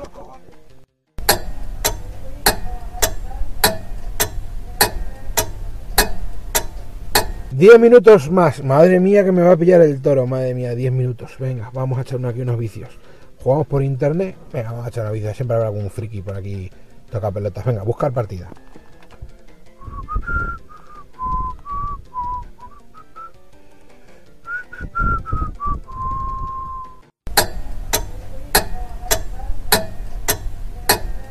Nada, 5 minutos buscando partida y que no hay nadie jugando a estas horas. Es que soy el más tonto del mundo. Qué desgracia soy. Ay, Kafka, vaya mierda te vas a comer hoy. Venga, toma por culo Street Fighter. Madre mía, venga, otra cosa, ¿qué juego? Venga, cojo la PSP mismo y mientras me voy al váter a ver si puedo plantar un pino y echo ahí un rato místico y pensando en mis entretelas y en mis entreculos. Nada, venga, PSP, PS Vita, vamos eso, PS Vita digo yo. PS Vita, vamos, la encendemos. Que se requiere otra actualización. Maldita sea. Vamos a ver, ¿autorización de qué? Si la enciendo todos los días.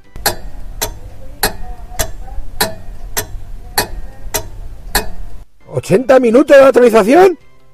Maldita sea mi vida, maldita sea mi estampa, mi puta alma muerta. ¿Qué vamos a... ¿Y un WhatsApp? ¿Me ha sonado el móvil? Vamos a ver. ¿Qué es esto? ¿Un WhatsApp? Cariño, vente a por nosotros que hemos acabado antes de tiempo. Me cago en la puta madre que parió a Panete y a la gorrina de mis ansias. ¿Sabéis lo que os digo? Que me voy a hacer adicto al popper. A tomar por culo.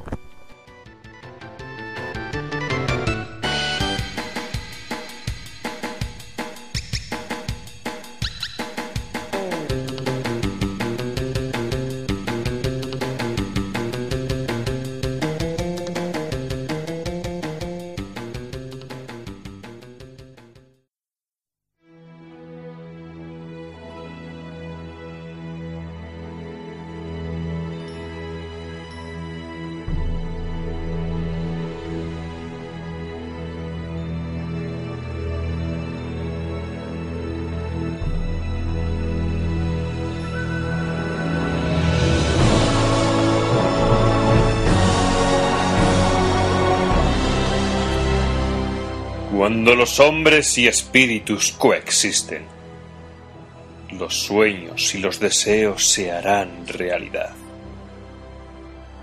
Así es la vida de cuantos viven en Raids Máxima, donde la esperanza es eterna.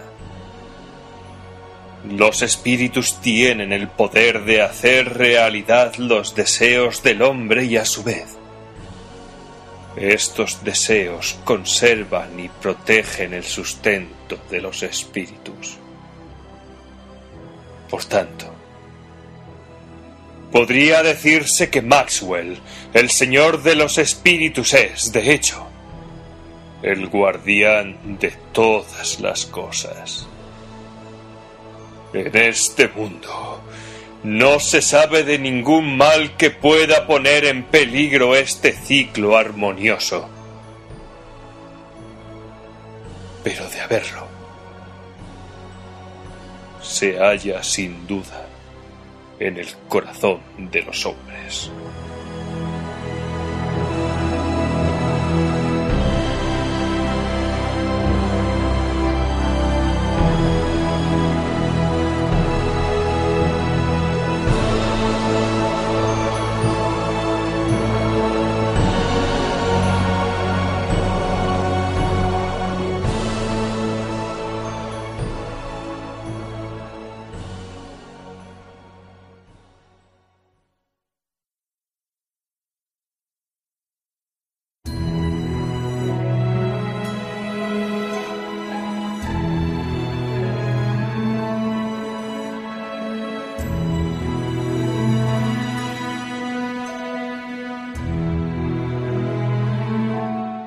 Con casi dos años de, retraso eh, respecto a la versión original japonesa que salió 2011, nos llega este Tales of Cilia, eh, un, un buen action RPG que bueno que, que creo que hará las delicias de todo, que vamos a intentar desgranarlo un poquito.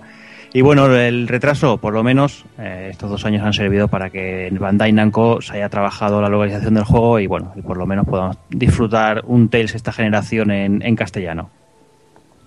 Y bueno, vamos a hablaros un poquito de- del origen de la saga, que es lo típico, que sale un Tales of Cilia traducido a castellano y todo Dios sabe ya, ha jugado a todos y se los ha pasado todos, pero bueno.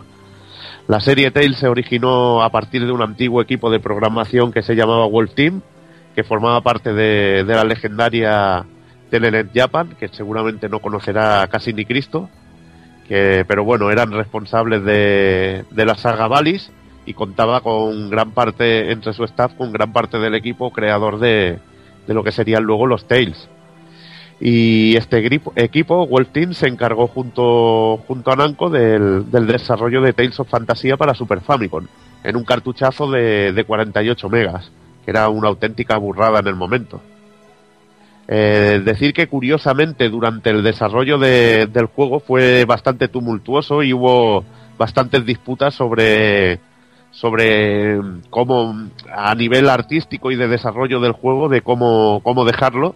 Y el director y, y creador del mismo Yoshito Gotanda eh, se fue con otros dos compañeros de World Team de los más importantes y fundarían otra compañía que se llama Triace donde desarrollaron Star Ocean que comparte yo creo que bastantes mecánicas eh, de la saga Tales Sí, sobre todo el- tema de los combates en que te puedes mover libremente, tantos combos y, y encadenamientos de golpes. Sí, se, se nota mucho de dónde ha salido todo. A mí, a mí me parece fantástico esto de los estudios de gente que empiezan a separarse. Pues bueno, ahora los vemos. Digamos, bueno, se han separado y hacen estudios pequeñitos y tardan mucho en, en sacar juegos, pero, Pero antes... fíjate, fíjate lo curioso que es que el músico de World Team, bueno, que trabajaba para Telenet y todo esto, el motor Sakuraba, ujú. eh, trabaja, sabes que hace las músicas de, de los Tales y aparte las músicas, Claro, muchas de las músicas de Triace, o casi Eh. prácticamente la mayoría, Ujú. que es muy curioso. Sí, sí, Sakuraba, me- no me acuerdo en qué juego fue que estuvimos profundizando un poco en este tema también de del Wolf Team, Triace y Bandai Namco y, y salió que sí, que, que Sakuraba mantenía una buena relación con, con todas las partes y que, bueno, que seguía trabajando con todos. Por eso, pero que la verdad que resulta alucinante que, que bueno, que por disputas a la hora de crear el juego, de dar cada uno su visión, luego aparezcan dos un- otra compañía y hagan unas sagas y que sean juegos muy pa- parecidos en el sistema pero tan diferentes. Y la verdad que es muy mola mucho. Y bueno, vamos a hablar un poquito de, de la historia de este Tales of Cilia, donde nos encontraremos con, bueno, que con Mila Maswell, señor de los espíritus, que se adentra en la ciudad de Fedmont, donde cruzará su destino con Jude Matis, un joven estudiante de medicina. Mila Maswell está buscando un poderoso Spirit, que es un aparato que consume la vida de los espíritus para crear magia, y se adentra, y se adentra por, forzosamente con Jude, en- con Jude, perdón, en el, en el interior de una instalación militar de, de Fedmont, del reino de, de Rasugal. Allí se desencadena una serie de sucesos en los que Mila pierde gran parte de sus poderes, que son bastante ciclados al principio, y, y Jude eh, se ve arrastrado a la aventura junto a Mila como un proscrito y, y una aventura que, que pondrá patas arriba todo el, el mundo de Riz Maxia. Decir que, que Jude, aparte de, de verse arrastrado, creo que siente una, una atracción por el personaje, bueno, por la por Mila, y eso es uno de los motivos del juego más inter bueno, una de las cosas más interesantes del juego, la atracción que siente este personaje hacia el otro. Realmente muy, muy, muy trabajado eso. Y bueno, vamos a hablar un poquito de los personajes. Eh, lleva, tendremos a dos personajes principales, que son los que podremos iniciar la historia y podremos jugar por, la, por el lado de Mila y el lado de Jude. Eh, decir que Mila es el señor de los espíritus, un personaje así un poco, un poco frío al principio, pero que el contacto con los humanos le va cambiando un poco su, su manera de ser. Y, y la verdad que iremos descubriendo cosas sobre este personaje a lo largo del juego que nos dejarán bastante rotos. La verdad, un personaje muy interesante.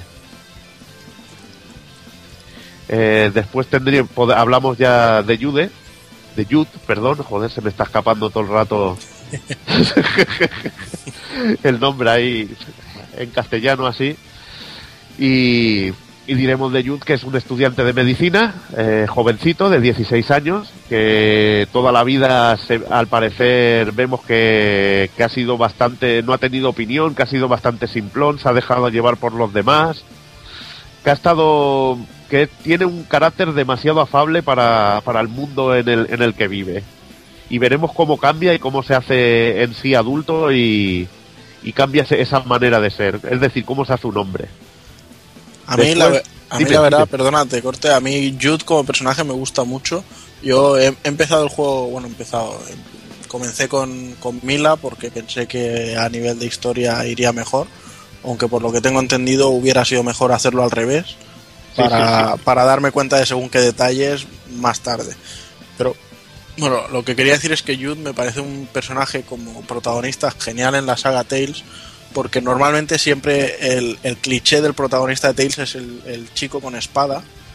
Entonces ya cuando salió Tales of Legendia, que es de- del tercer grupo de, de programación de los Tales, que es Project Melfes, fue el primer protagonista de un Tales que luchaba a puñetazos y patadas. Y bueno, a mí con lo que me gustan de siempre, las artes marciales y demás, pues quería sentirme más identificado con un personaje así que con un espadachín. Además ya tenía muchos espadachines en el grupo siempre. Y bueno, y Jude en este caso eh, eh, eleva esa sensación a la máxima potencia, porque con, con el tema de las esquivas que tiene, el rollo de pivotar y todos los combos que puede hacer, da gusto luchar con, con un personaje así a mano desnuda. Entonces, creo que, que gana mucho con, con- con esto, ¿no? Y bueno, siempre vemos que intentan variar un poco el, armamento de todos los personajes para que no sean muy repetitivos pero en este caso me, me alegro mucho que hayan optado por un, un personaje de, de mano desnuda. Totalmente de acuerdo. Decir de Mila, perdón también, ya que hablamos un poquito del estilo de lucha, la verdad que también dejármelo sería imperdonable. Que, como bien dice Juanan, eh, cumple el cliché de, personaje con espada, pero creo que incluye una novedad muy sabrosa, que es la, capacidad de invocar espíritus, que lo hace un personaje único, yo creo, en el, en el universo Tales.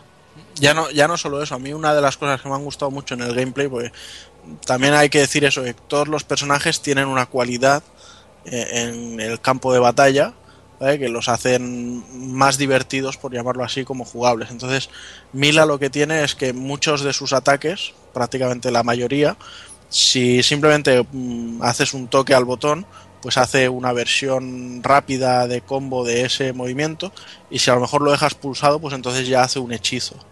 O sea, la mayoría de sus ataques pueden ser o una versión reducida para utilizar en corta distancia o si O la pones de lejos, pues hacer un, un hechizo. Entonces me, me ha gustado mucho ese, ese rollo que tiene. El cambio de espíritu, sí, Mm. la verdad, muy potente. Después nos encontraríamos al tercer personaje, Alvin, que es uno de, de mis favoritos, porque la verdad casi hasta el final del juego no sabes no sabes con- a quién le debe lealtad Alvin. No sabes ni quién es, desconoces cosas de, de su pasado, siempre sospechas que te va a traicionar y la verdad que, que es un personaje increíble, a la, a- a la vez de que el carácter muy cachondo y, y que no sé, yo creo que queda queda genial y le da un toque de misterio muy muy bueno al juego. Y a, nivel de, y a nivel de ataques es muy divertido, tanto de controlar como de combinarse con él. A mí me, es de esos personajes que me encanta siempre poder llevarles en mi equipo. Sí, con espada y eh, Sí. espada y pistola y aparte es el que el que un personaje especializado en romper la guardia de enemigos que se están cubriendo todo el rato. Sí, pero es lo que tú dices, que le da ese toque misterioso al juego porque siempre tiene como eh, esa faceta que nunca te enseña todo lo que dice, eh, te enseña nunca lo que, todo lo que puede hacer y todo lo que piensa, que realmente siempre hay Sí, un misterio. el cabrón, el cabrón que todo lo sabe pero no te dice nada. Sí, mm. el típico personaje que dice, no, sí, esto yo ya lo sabía, pero no te había dicho nada porque... Eso. Aquí un, un servidor eh, sí que puede decir que ha jugado todos los Tales que han salido en Occidente. pues me gusta mucho la saga. Y debo decir que Alvin es uno de los personajes más redondos, si no el que más. En cuanto a carácter y personalidad y trasfondo, se, se ha currado la, Sí. la compañía. Y bueno, Es en- que es en- carismático, es carismático, mujeriego también, es que lo tiene todo. Y en combate, pues bueno, así como decíamos que Mila tiene el tema del cambio de espíritu y Yud tenía lo de pivotar, pues eh, Alvin tiene, cuando hacemos una técnica, si en vez de soltar el botón lo dejamos pulsado, cuando la termina, une la pistola con la espada y hace una carga. Que bueno, que si las habilidades las vamos mejorando, podremos hacer hasta tres cargas seguidas, creo. Entonces, cuando hacemos las artes de Alvin, todas las artes tienen una versión mejorada si la espada la tenemos cargada. Entonces, normalmente añaden un golpe más o alguna cosita, o sea, tampoco os esperéis eh, que se conviertan en ataques devastadores, pero, pero está, está muy bien el tema. Y bueno, y a nivel de combate, pues para mí es el personaje lento del juego. Es, es contundente, pero es muy lento pegando. Aún, llevando las pistolas, se me hace un personaje muy, muy lento. Y luego pasaríamos a Ellis, que es el típico personaje de, de cría, pero que en este caso no llega a dar asco. Es un personaje que yo creo que es entrañable. Junto a Tipo, además hace una. El muñeco este que habla, hace una pareja genial. Que luego descubriremos bien lo que es Tipo y todo durante la aventura. No os quiero contar nada. Yo, yo la verdad es que ya me lo olía antes de que, de que se contara lo que, lo que significaba tipo. Y, y la verdad que, que para ser una niña me ha resultado un personaje la mar de, de curioso y que tiene bastante también, bastante trasfondo dramático. Y me ha gustado mucho el personaje. Además, tiene, es el personaje de, de ataque mágico por excelencia y uno de los mejores para luchar en pareja. Oye, lo de sin llegar a dar asco no lo dirás por la anís del Tales of the Abyss, ¿no?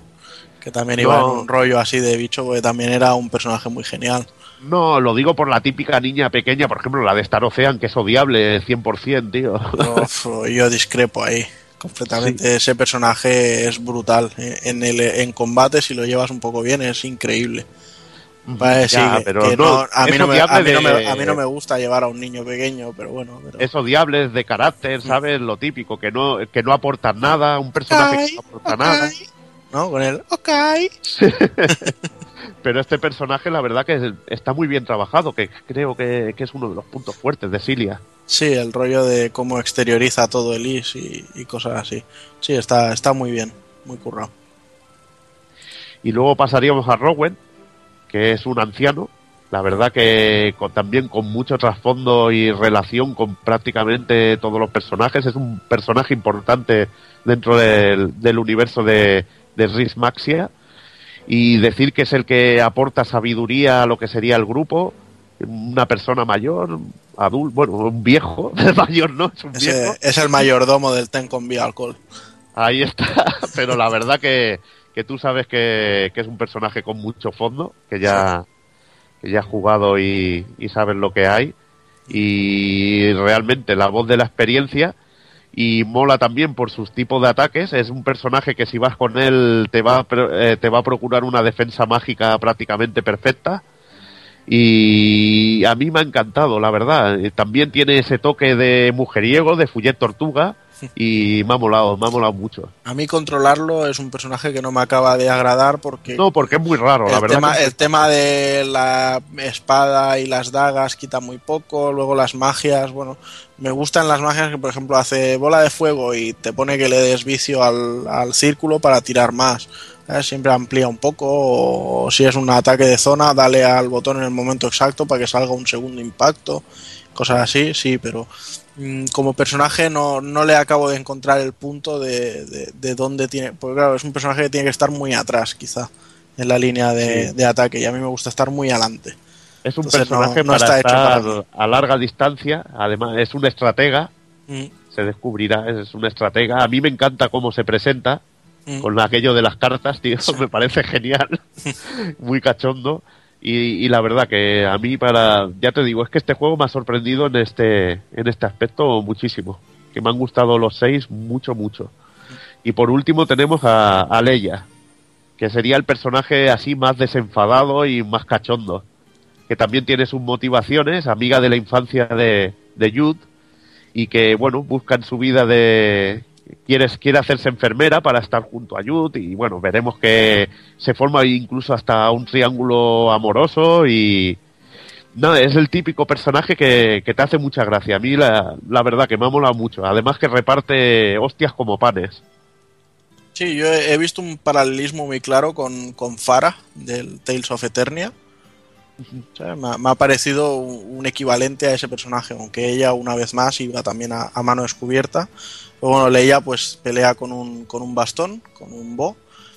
Y la habilidad que tiene en combate es que cuando hacemos una esquiva perfecta, pues este, este bo se hace más grande, le sale como si fuera de luz, se hace más grande para tener más alcance en sus golpes. Y la verdad es que a nivel de combos y todo es muy destructiva y más si la, si la linkamos con Yud, que tienen algunos link artes que, que dan miedo. Sí, la verdad es que es tremenda. Y a mí me gusta ese carácter. Es una típica personaje marimacho. Mm. Y también mola también, sobre todo, la relación que tiene con uno de los enemigos. Que es muy genial, Sí. que yo recomiendo, bueno, lo disfrutaréis. Sobre todo si juegas con la parte de, de Youth, que a mí supongo que es lo que te ha pasado a ti, que te has perdido quizá esos eventos que, que deben ser la puta hostia. Y bueno, eh, pasamos ahora un poco después de desgranaros un poquito los personajes, sin contaros todo, la verdad que os animo a descubrirlos. Y, hablar de, de cómo funciona cómo funciona el Tales of Cilia a nivel jugable. Eh, como buen Tales tenemos dos grandes partes diferenciadas en cuanto a la jugabilidad. Un- una parte sería la de exploración e interacción con el, con el mundo de Rismaxia y otro sería las batallas. Vamos a centrarnos en lo primero y lo primero deciros que en este caso no encontraremos un mapa mundi por el que nos vamos desplazando y encontramos las ciudades como sería por ejemplo el Tales of Vesperia, sino que tenemos un mundo conectado con ciudad, eh, en el que están las ciudades, las mazmorras y los caminos, todo ello conectado. Lo vemos siempre en el... Es decir, que lo jugamos como si fuera un Legend of Zelda, el último Legend of Zelda, que vamos así en... Está todo conectado.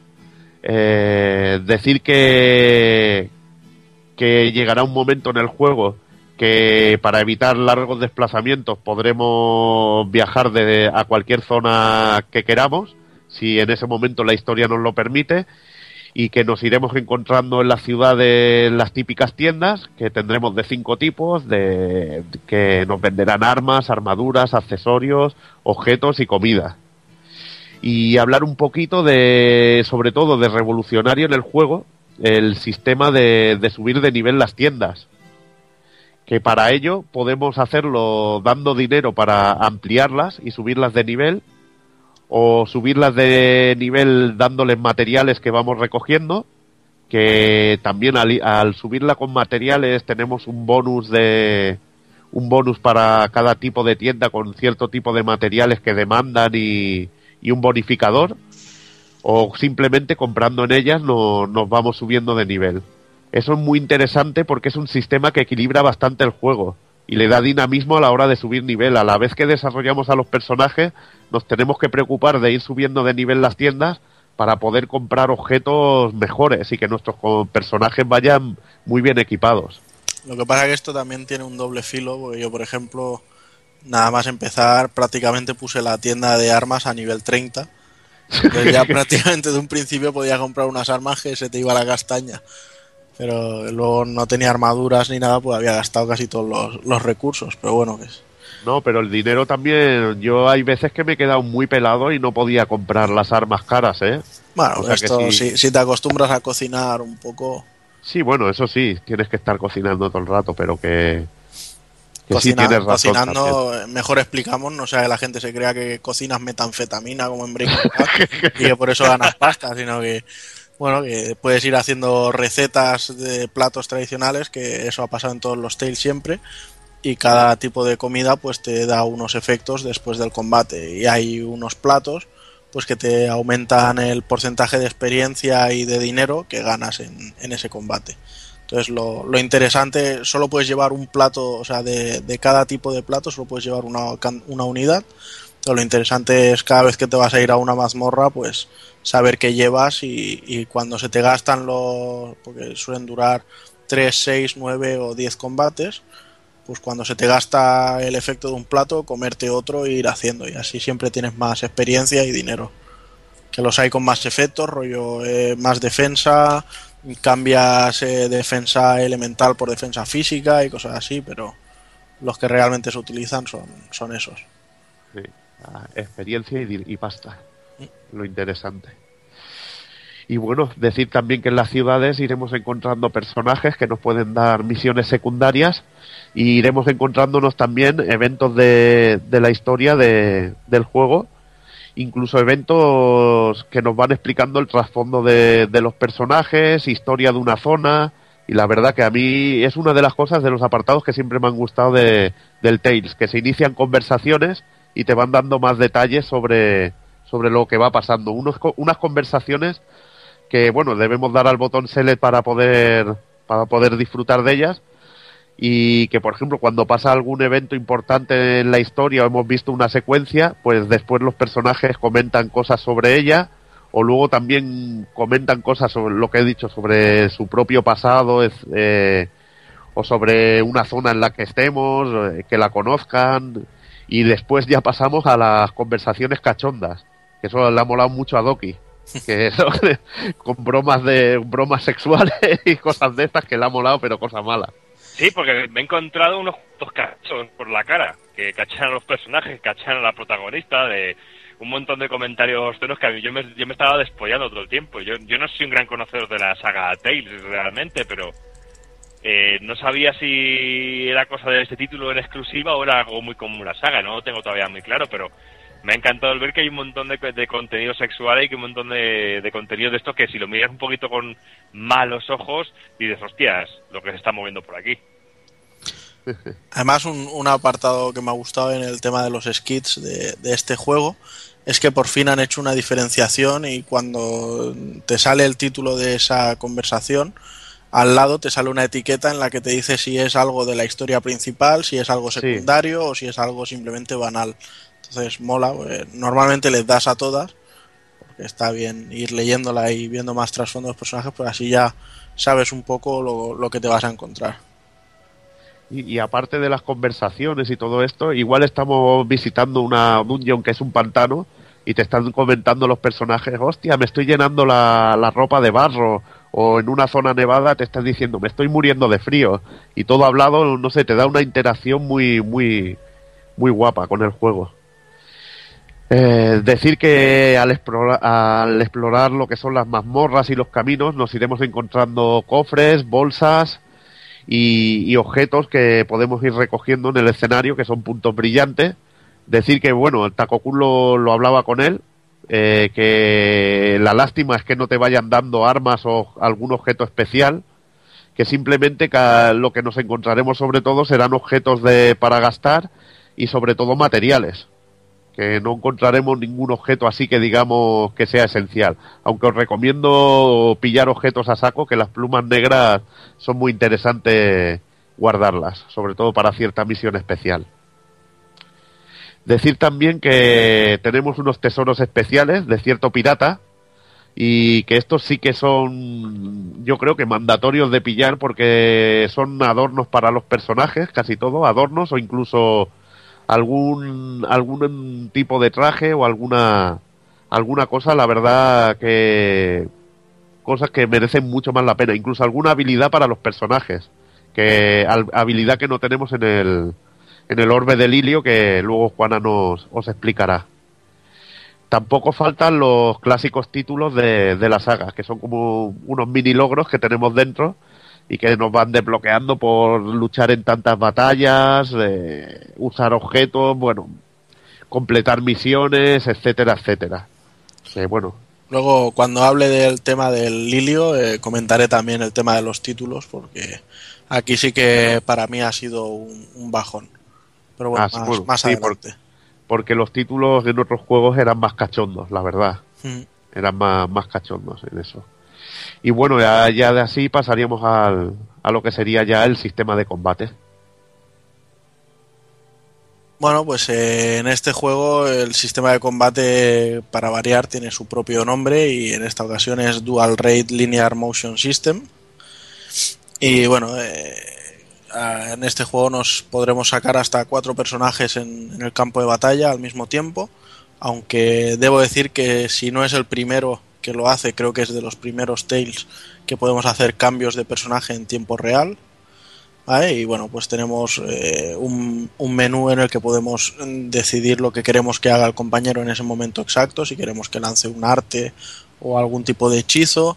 Luego les podemos configurar las estrategias que queremos ponerles para que ataque más, eh, esté más en la retaguardia y nos cure, eh, que utilice objetos, e incluso les podemos marcar que utiliza eh, pociones para devolver la vida, pero si me quedan solo dos, ah, cuando ya solo me queden dos pociones, no las uses.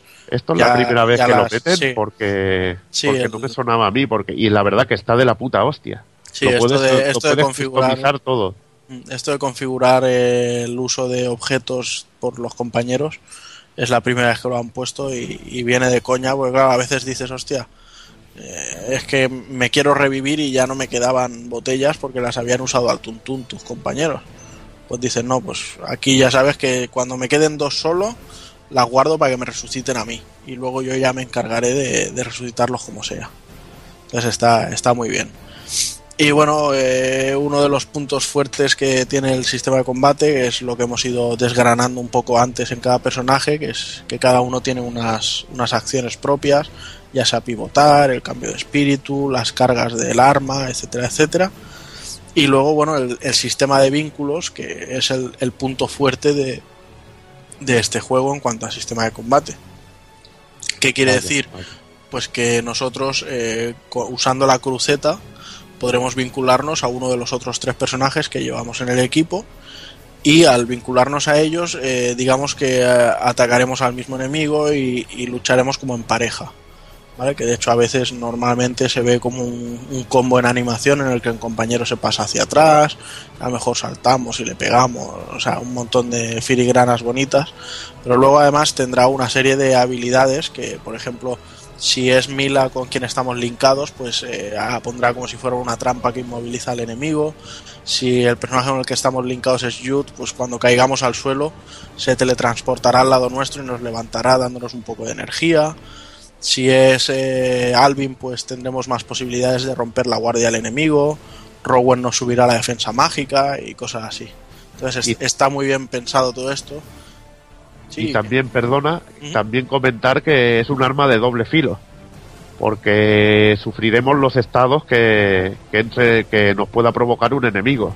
Y por ejemplo, tened cuidado con la muerte por petrificación, que es un clásico de los Tales, Porque si tienes vinculado a un personaje y te transforman en piedra, el personaje vinculado se transforma en piedra.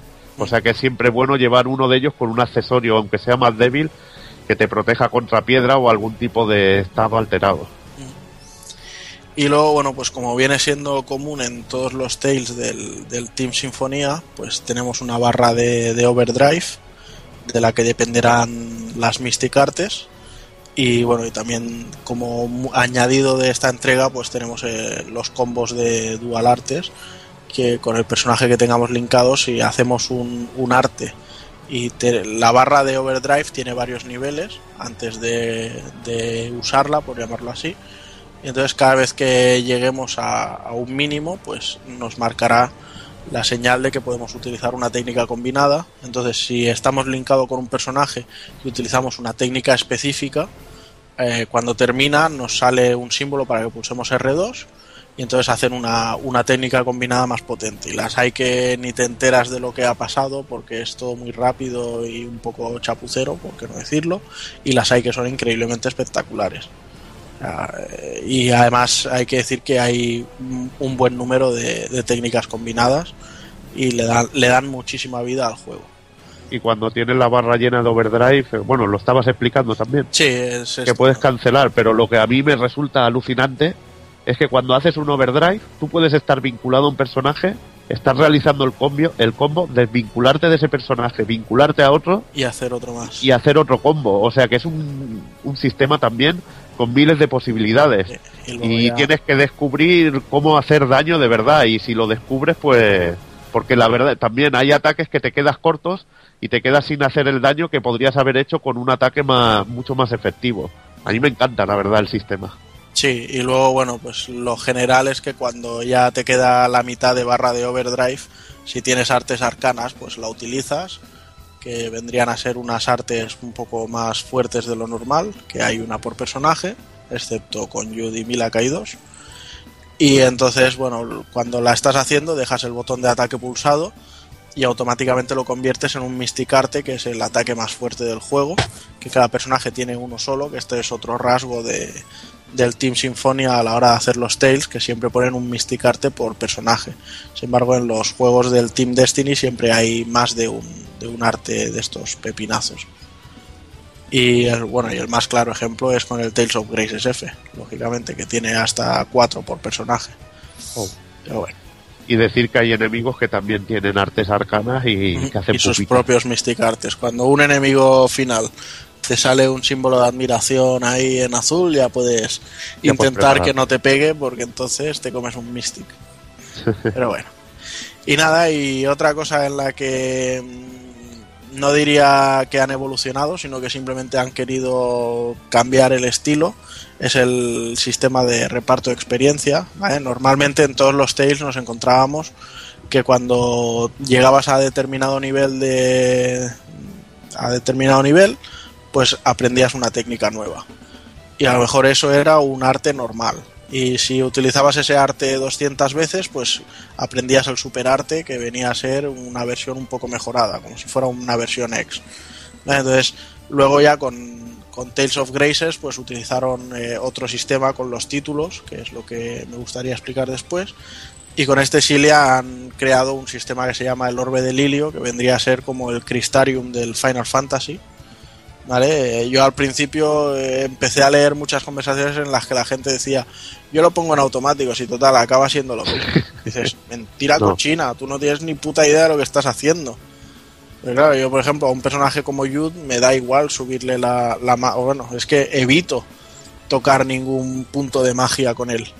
Siempre voy a fuerza, a velocidad y, y con la Estel, o sea, con la Elise, perdón, no, no voy a ninguno de fuerza. Siempre voy a los de magia e incluso un poquito de defensa.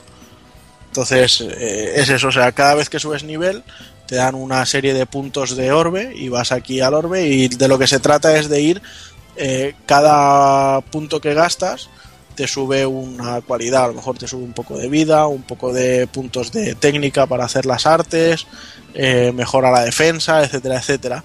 Y cuando rodeas, co- haces como unos rectángulos, dentro de cada rectángulo hay otra habilidad que ahí sí que a veces nos encontramos con artes y las vamos aprendiendo o son habilidades que podemos equipar porque después también tenemos eso, un- una serie de puntos de habilidad que nos sirven para, para equipar determinadas mejoras al personaje, como defensa mejor para ataques de tierra, para ataques de fuego, eh, que Alvin pueda hacer hasta tres cargas en vez de solo una, que si Yuda hace un pivotar eh, y lo hace perfecto, pues luego durante 8 segundos se mueve mucho más rápido, que el bastón de Leia eh, dure más tiempo en versión grande, o sea, hay muchas habilidades que, que van muy bien.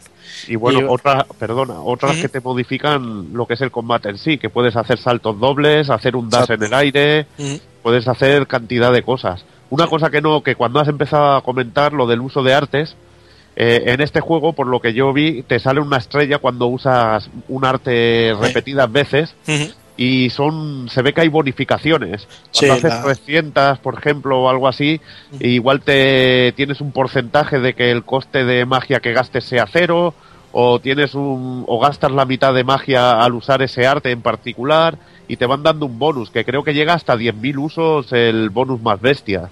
Mm, No sé si 10.000 o 999. No sé, Eh. estos tienen que ser bastante.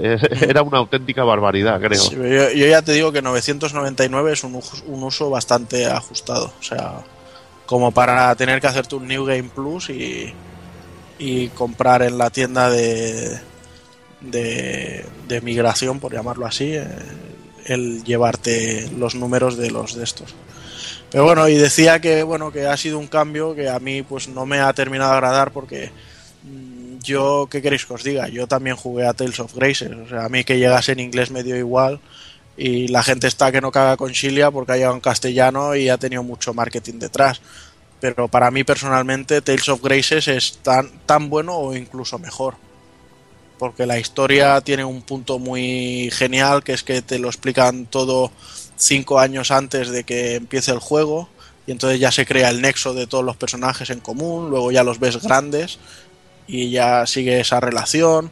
El sistema de, de aprender las artes estaban en los títulos, o sea, cada personaje tenía entre 100 y 150 títulos y cuando te equipabas un título adquirías la experiencia que ibas ganando se iba usando en ese título. ¿Vale? Y cada y tenían cinco habilidades cada uno. Pues o te sube la vida un porcentaje, o aprendes un arte nueva, o, o te da, bloquea un traje nuevo, o lo que sea.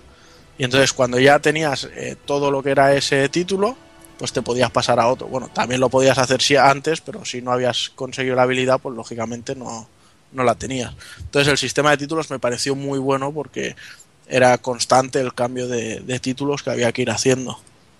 Y luego, pues en combate, también decir que eso, que tenía el sistema de las Mystic Artes, que tenías hasta 4 por personaje. Era muy fácil llegar a hacer un combo de 80 golpes y 90, cosa que en este me, me cuesta bastante más hacerlos. No, no son tan, tan de subir el marcador de números.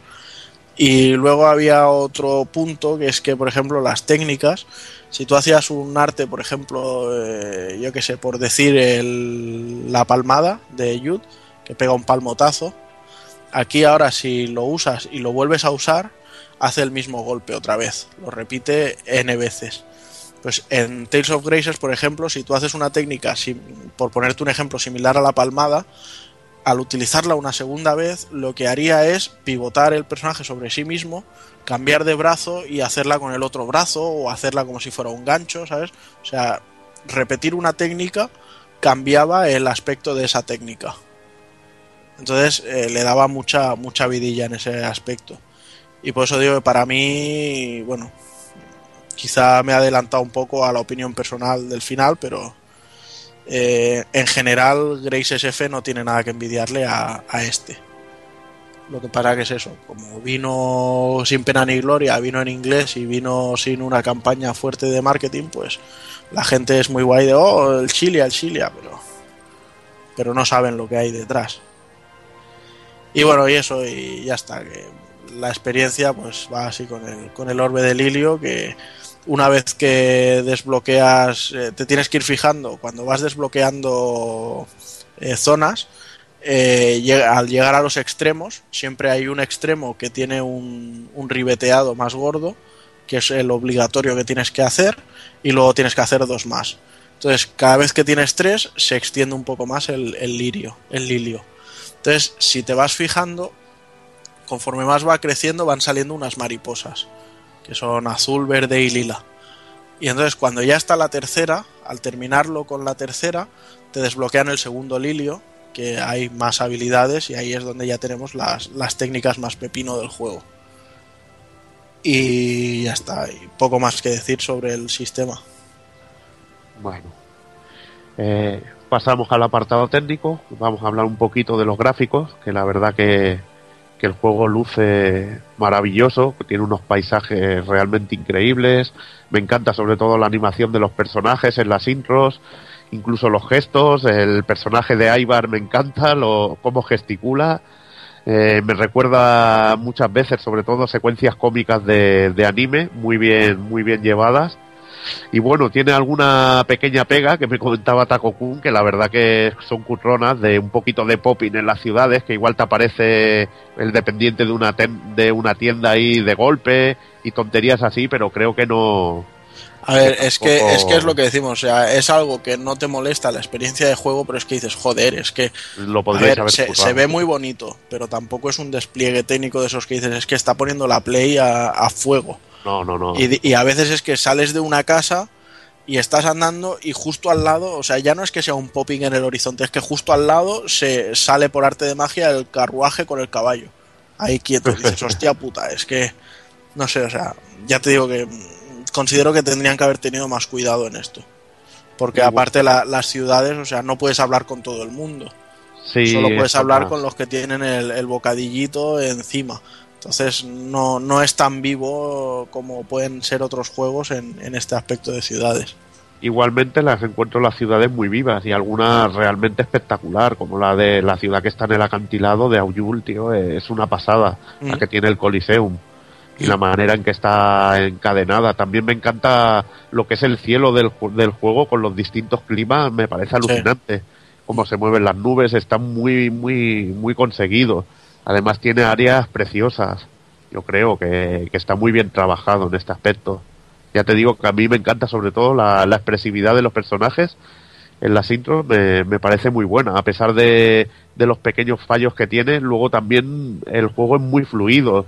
Siempre va un frame rate muy bueno. eh, también faltaría más que tampoco haciendo un despliegue tan tan bestial de gráficos que no que no fuera fluido. Pero bueno, en, en algunos combates también me he encontrado Sí, lo que pasa los es que- frames han bajado cosa mala, ¿eh? Sí, pero combate que igual hay 3.000 personajes, porque yo he hecho combates que hay una de chicha en pantalla que te caga y he metido un hechizo que son todo luces, que un hechizo de estos que yo lo llamo epilepsia directa, ¿sabes?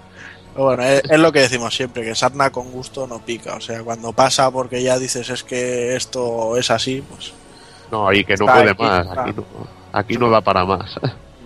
Y bueno, decir que los diseños de personajes corren a cargo de Kosuke Fujishima, eh, autor de Oh My Goddess y también el diseñador de, de Sakura Wars, y me encanta este hombre, y Musumi Numata, que también ha trabajado sobre todo en la saga Tales y que es una ilustradora pero cojonuda. Recomiendo si os podéis hacer con algún libro de, de esta señora que lo hagáis.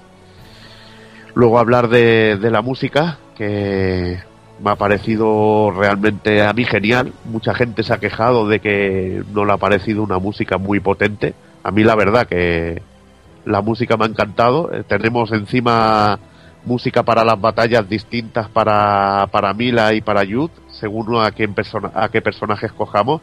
Y hay algunas músicas como la que suena en el Coliseum que me parece absolutamente acojonante. A cargo de ello, pues está el clásico compositor de la, de la saga, Motoi Sakuraba.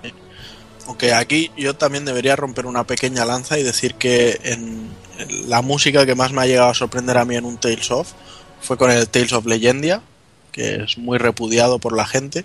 La banda sonora no, no corrió a cargo de Sakuraba, sino que la hizo Goshina.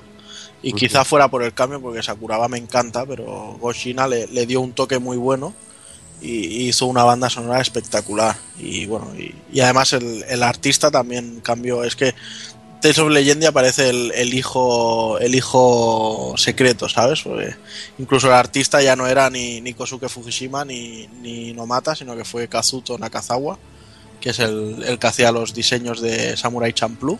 Sí, sí. y también eran eran brutales. Lo que pasa Sí, que, sí, bueno, sí, el juego, el juego, el combate en 2D no, no quedó todo lo bien que debía, pero bueno. Y es una lástima que se hayan olvidado de utilizar también a este hombre en los diseños de posteriores entregas porque tenía un toque muy rico. Eh, comenta que también que me ha sorprendido, que notas el estilo del Motoy, pero hay un- una parte del juego en que suenan unas músicas con un rollito así jazz, tío, que, que me ha dejado roto. Digo, hostia. Y además pegan de puta madre en el sitio que están. Eh, decir también que la intro es de la cantante Ayumi Hamasaki, creo que eso, esa, no sé si lo pronunciaré bien, que es eh, está increíble la canción del principio, la han dejado en japonés, que es la misma cantante que cantaba la, el opening del coño, ahora no me sale el joder, el juego de Red Entertainment, que hostia, lo comenté, el Tousan el sí, el de Pen on You es de la misma de la misma artista y, y bueno, no hemos hablado tampoco de las intros animadas, que las tiene el juego y están bastante bien.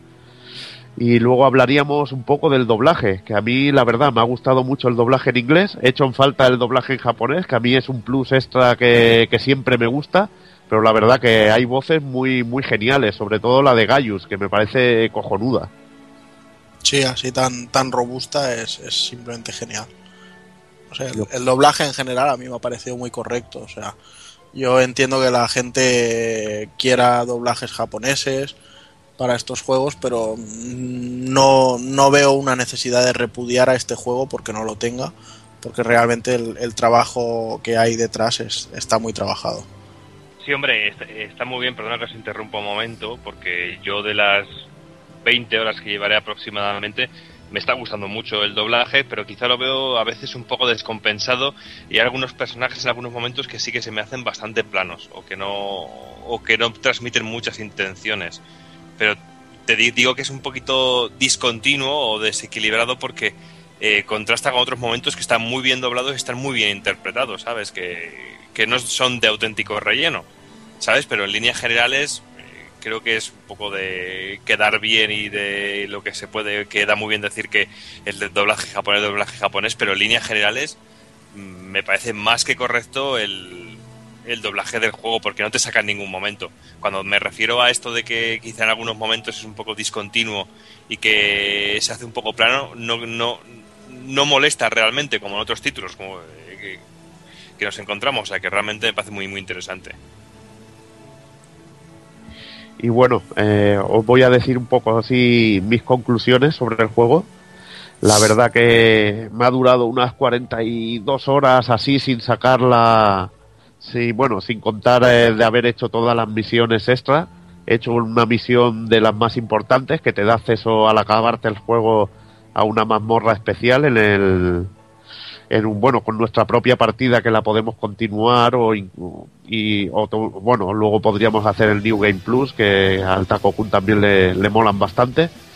Y decir que la mazmorra extra que es una pasada que, que se ponen las cosas bastante más más difíciles. Te espera un tío que se llama Magna Cero y, y que tiene buena pinta. Veremos qué tal se nos da y si podemos liquidarlo y bueno, decir que el juego, te, lo dicho, 42 horas y me, que, me reservo mi partida con Jude para, para cuando salga Tales of Cilia 2, que me dio una buena idea el amigo Taco Kun. Y que la experiencia muy buena, me ha parecido un juego genial, me ha gustado incluso más que Nino Kuni. Que Nino Kuni me, me gusta más quizá el, lo que es a nivel de historia y, juego y juego en sí eh, con ese toque clásico pero este por ejemplo es que lo destruye en lo que es el combate. Combate luego la música más variada del combate es más dinámico en ese aspecto y tiene una historia muy buena. Yo creo que todo el conjunto es bastante más que notable. Es muy muy muy bueno. Eh, me ha encantado sobre todo los personajes que están muy bien trabajados. Cada uno tiene su trasfondo tiene sus motivaciones tienen momentos épicos en que te dan frases geniales. Tienes unos enemigos que llamados los que te irás encontrando y de esto unos enemigos, no quiero decir ni el nombre para que lo descubráis cuando, cuando juguéis, que es que son una pasada. Y, y ya no, no lo, no sé, me cuesta calificarlos como enemigos. Más bien lo llamaría porque también tienen sus razones a, a la hora de por lo que luchan. Y no es un típico clásico enemigo de yo soy malo y os voy a matar a todos. No, es de decir yo quiero conseguir esto de esta manera y tú lo quieres conseguir de esta. Y entonces me ha molado ese contraste. Y luego, ya te digo, ya os digo, sobre todo cómo están trabajados los personajes, y qué bien implementado está el sistema de lucha. Yo no he visto en mi vida meter tantos comandos y tan simples y sencillos de hacer en un mando de, de play. Es realmente acojonante. Y hay que felicitar simplemente al, al equipo del, del Tales of Cilia por, por ofrecernos semejante joyita. La verdad que un gran JRPG y os lo recomiendo encarecidamente. Bueno, pues yo como conclusión, a ver, sabéis que no lo he terminado todavía porque me ha pillado por medio la Gamescom y tal y no podido dedicarle todas las horas, pero bueno, que ya llevo treinta y pico horas, o sea que estaré cerquita, cerquita también. Y nada, decir que bueno, la- el paralelismo que hacías para mí Nino Kuni es un juego muy entrañable y muy bonito. Es una experiencia audiovisual preciosa, pero le fallaba el tema de los combates. Y claro, en Tales of Xillia, eh, bueno, en todos los Tales, los combates es que te da igual perderte por una mazmorra y empezar a luchar y luchar y luchar. O sea, así como en otros juegos si intentas esquivar al enemigo para no encontrarte con él, aquí vas tú de cabeza a ellos porque quieres hacer otro combo o empezar a probar otro personaje y, sus técnicas y todo. Y bueno, y decir que el juego me está pareciendo cojonudo, muy redondo, muy recomendable y si alguno de vosotros, sea por sí mismo o por nuestra culpa, decide jugarlo y le gusta y domina el inglés, que se tire de cabeza a probar el Tales of Grace SF porque en muchas cosas le pega 20 patadas a este Xilia. En otras no, pero en muchas cosas sí.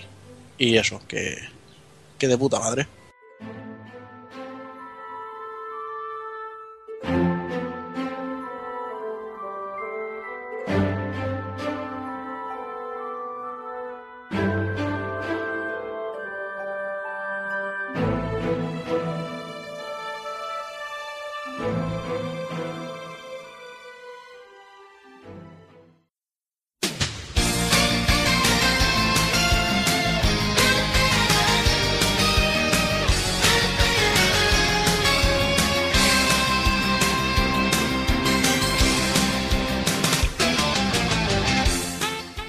Y como el verano, el programa ya, ya se va, ya se va, se va notando fresquito, se va, se va acabando y bueno, como siempre vamos a ir despidiéndonos del señor Taco Kun.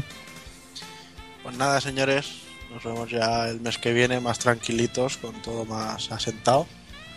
Y bueno, con muchas novedades. Yo tengo muchas ganas de, de clavarle el diente a otro RPG más, que además viene en partida doble, que será el Kingdom Hearts HD. Y la verdad es que me viene mucho vicio, porque ahora estoy esperando el Diablo de consola, que tengo mucha, mucha intriga de verlo también. Eh, viene el Killzone Mercenary de PS Vita, que está jugando la beta del multiplayer y, y es fino, fino. O sea que va, va a ser un mes muy loco de vicio. Nada más todo lo que tenemos por ahí acumulado, Ya, ¿eh? Todo lo que ha Para- salido la- esta última semana. para no perder la costumbre. Pues nada, Kun, nos vemos, nos vemos en breve. Muy bien, hasta luego. Y me despido también el señor Doki Panic. Pues bueno, tío, aquí nos quedamos a ver si le damos un poquito de caña. Me voy a poner ahora con el Muramasa antes de, poner, de echarme a dormir. Que eso de echarme unas partiditas ahí tumbado en la cama con mi pedazo de Vita. Con la pantalla OLE. ¿Qué más? Ole. ¿Qué, qué- qué puede fallar? Y nada, que hostias, jodido, con todo lo que viene y con todo lo que tenemos por aquí acumulado, no sé yo dónde vamos a sacar horas para jugar a todo y poder hablar bien de todo, ¿eh? Porque madre mía, no, menudo no la veranito. sacaremos, no la sacaremos la hora, pero bueno, ya iremos trampeando como podamos. Ahí está. Y a Y jugar la a próxima- DuckTales, que está de puta madre. Ahí está, y la próxima sin, sin escayola, ¿no? Esperemos. Oh, esperemos, a ver si el miércoles me lo quitan, porque como son así en la seguridad social, que fui al hospital y me dijeron que estaba mal puesta la escayola, que estaba al revés. Bien, O bien, sea que bien, bien. A Esa ver qué me instrucciones. a lo mejor me escallaron los dedos de los pies, no sé. Eh, en fin. Bueno, mira, ese es de los pies, no hay problema. O la polla y siempre la tengo dura. Ahí estamos. Ahí estamos, siempre a punto. Ahí está, siempre. Pues nada, Doki, hablamos Venga. en breve. Un beso. Me despido también del señor Evil. Bueno, ya hemos acabado otro más, tío, y esperando como el Taco Kuna al Kingdom Hearts que, que le daremos cera. Y, el- y alguna cosilla más que saldrá. No sé si sale. cuando sale el Pupetier también. eh, hay muchas Sí, cosas. también. También, también. O sea que algo caerá. Ves preparando, ves ordeñando por ahí. Sí, iremos ordeñando. Intentaremos ordeñar por eBay, que, que dicen que hay buenas vacas por ahí. En fin. No, no digas esa cosa que luego te dirán que eres un especulador, hombre. Da igual, tío. Eso lo dicen todos, pero a la hora de vender la cosa cambia. Ahí está. El que compra se queja, el que vende no, como El que siempre. vende no. Pero bueno, pues nada, Evil, hablamos también en breve. Hablamos en breve. Y ya para terminar me despido también del señor Hazard. Bueno, pues ya estamos. El mes que viene no sé lo que voy a comprar, pero parece que va a ser el mes de los, animali- a los animalitos, porque todo el mundo con el Kingdom Hearts. Yo de momento, como digo, no sé lo que voy a comprar. Estoy esperando el Ryuga Otoku Isin, que me parece a mí que se va a ir para, o para Play 4 para el año que viene. Veremos. Pero bueno, sí. Eh, de momento, pues mira, vamos tirando con lo que ha salido este mes, que, que no es poco. Poco, eso te iba a decir. Sí, y más todo lo que tenemos atrasado porque se acumulan y no hay, no hay manera. No hay manera, no hay manera. Y además aquí ya la gente haciendo ya los pre-orders de Play 4, Xbox One y esas locuras ya. Vaquita. Yo creo que va a ser tan mierda la Xbox One de Hasta los momento. cojones de, de ediciones Day One y, y la hostia. tío. Sí, tonterías. Y eh, eso lo mejor comprárselo al cabo de un par de años que ya tengan un buen catálogo las dos y a tomar por culo. Bien, Pero bueno, ahí está. pues Pero bueno, seguramente, seguramente saldrá algún juego y no nos podremos resistir. Es lo que sí, hay. sí, no me extraña. pues nada, Hazard, lo mismo que a, aquí a los compañeros, hablamos de aquí un mesecito. Muy bien, venga, hasta luego. Y nada, y como siempre, ya solo me queda despedirme de todos vosotros. Eh, nada, ya sabéis, ser buenos, señoras, señores, niños y niñas, aportarse bien, a viciar todo lo que podáis y bueno, eh, que tengáis una buena vuelta al colegio, si hay alguno que tenga que ir al colegio, y si no, pues, pues eso, a seguir currando y a ganando billetes, que es lo que, que es lo que nos toca. Así que nada, de aquí un mesecico, por aquí andamos. Un saludo a todos.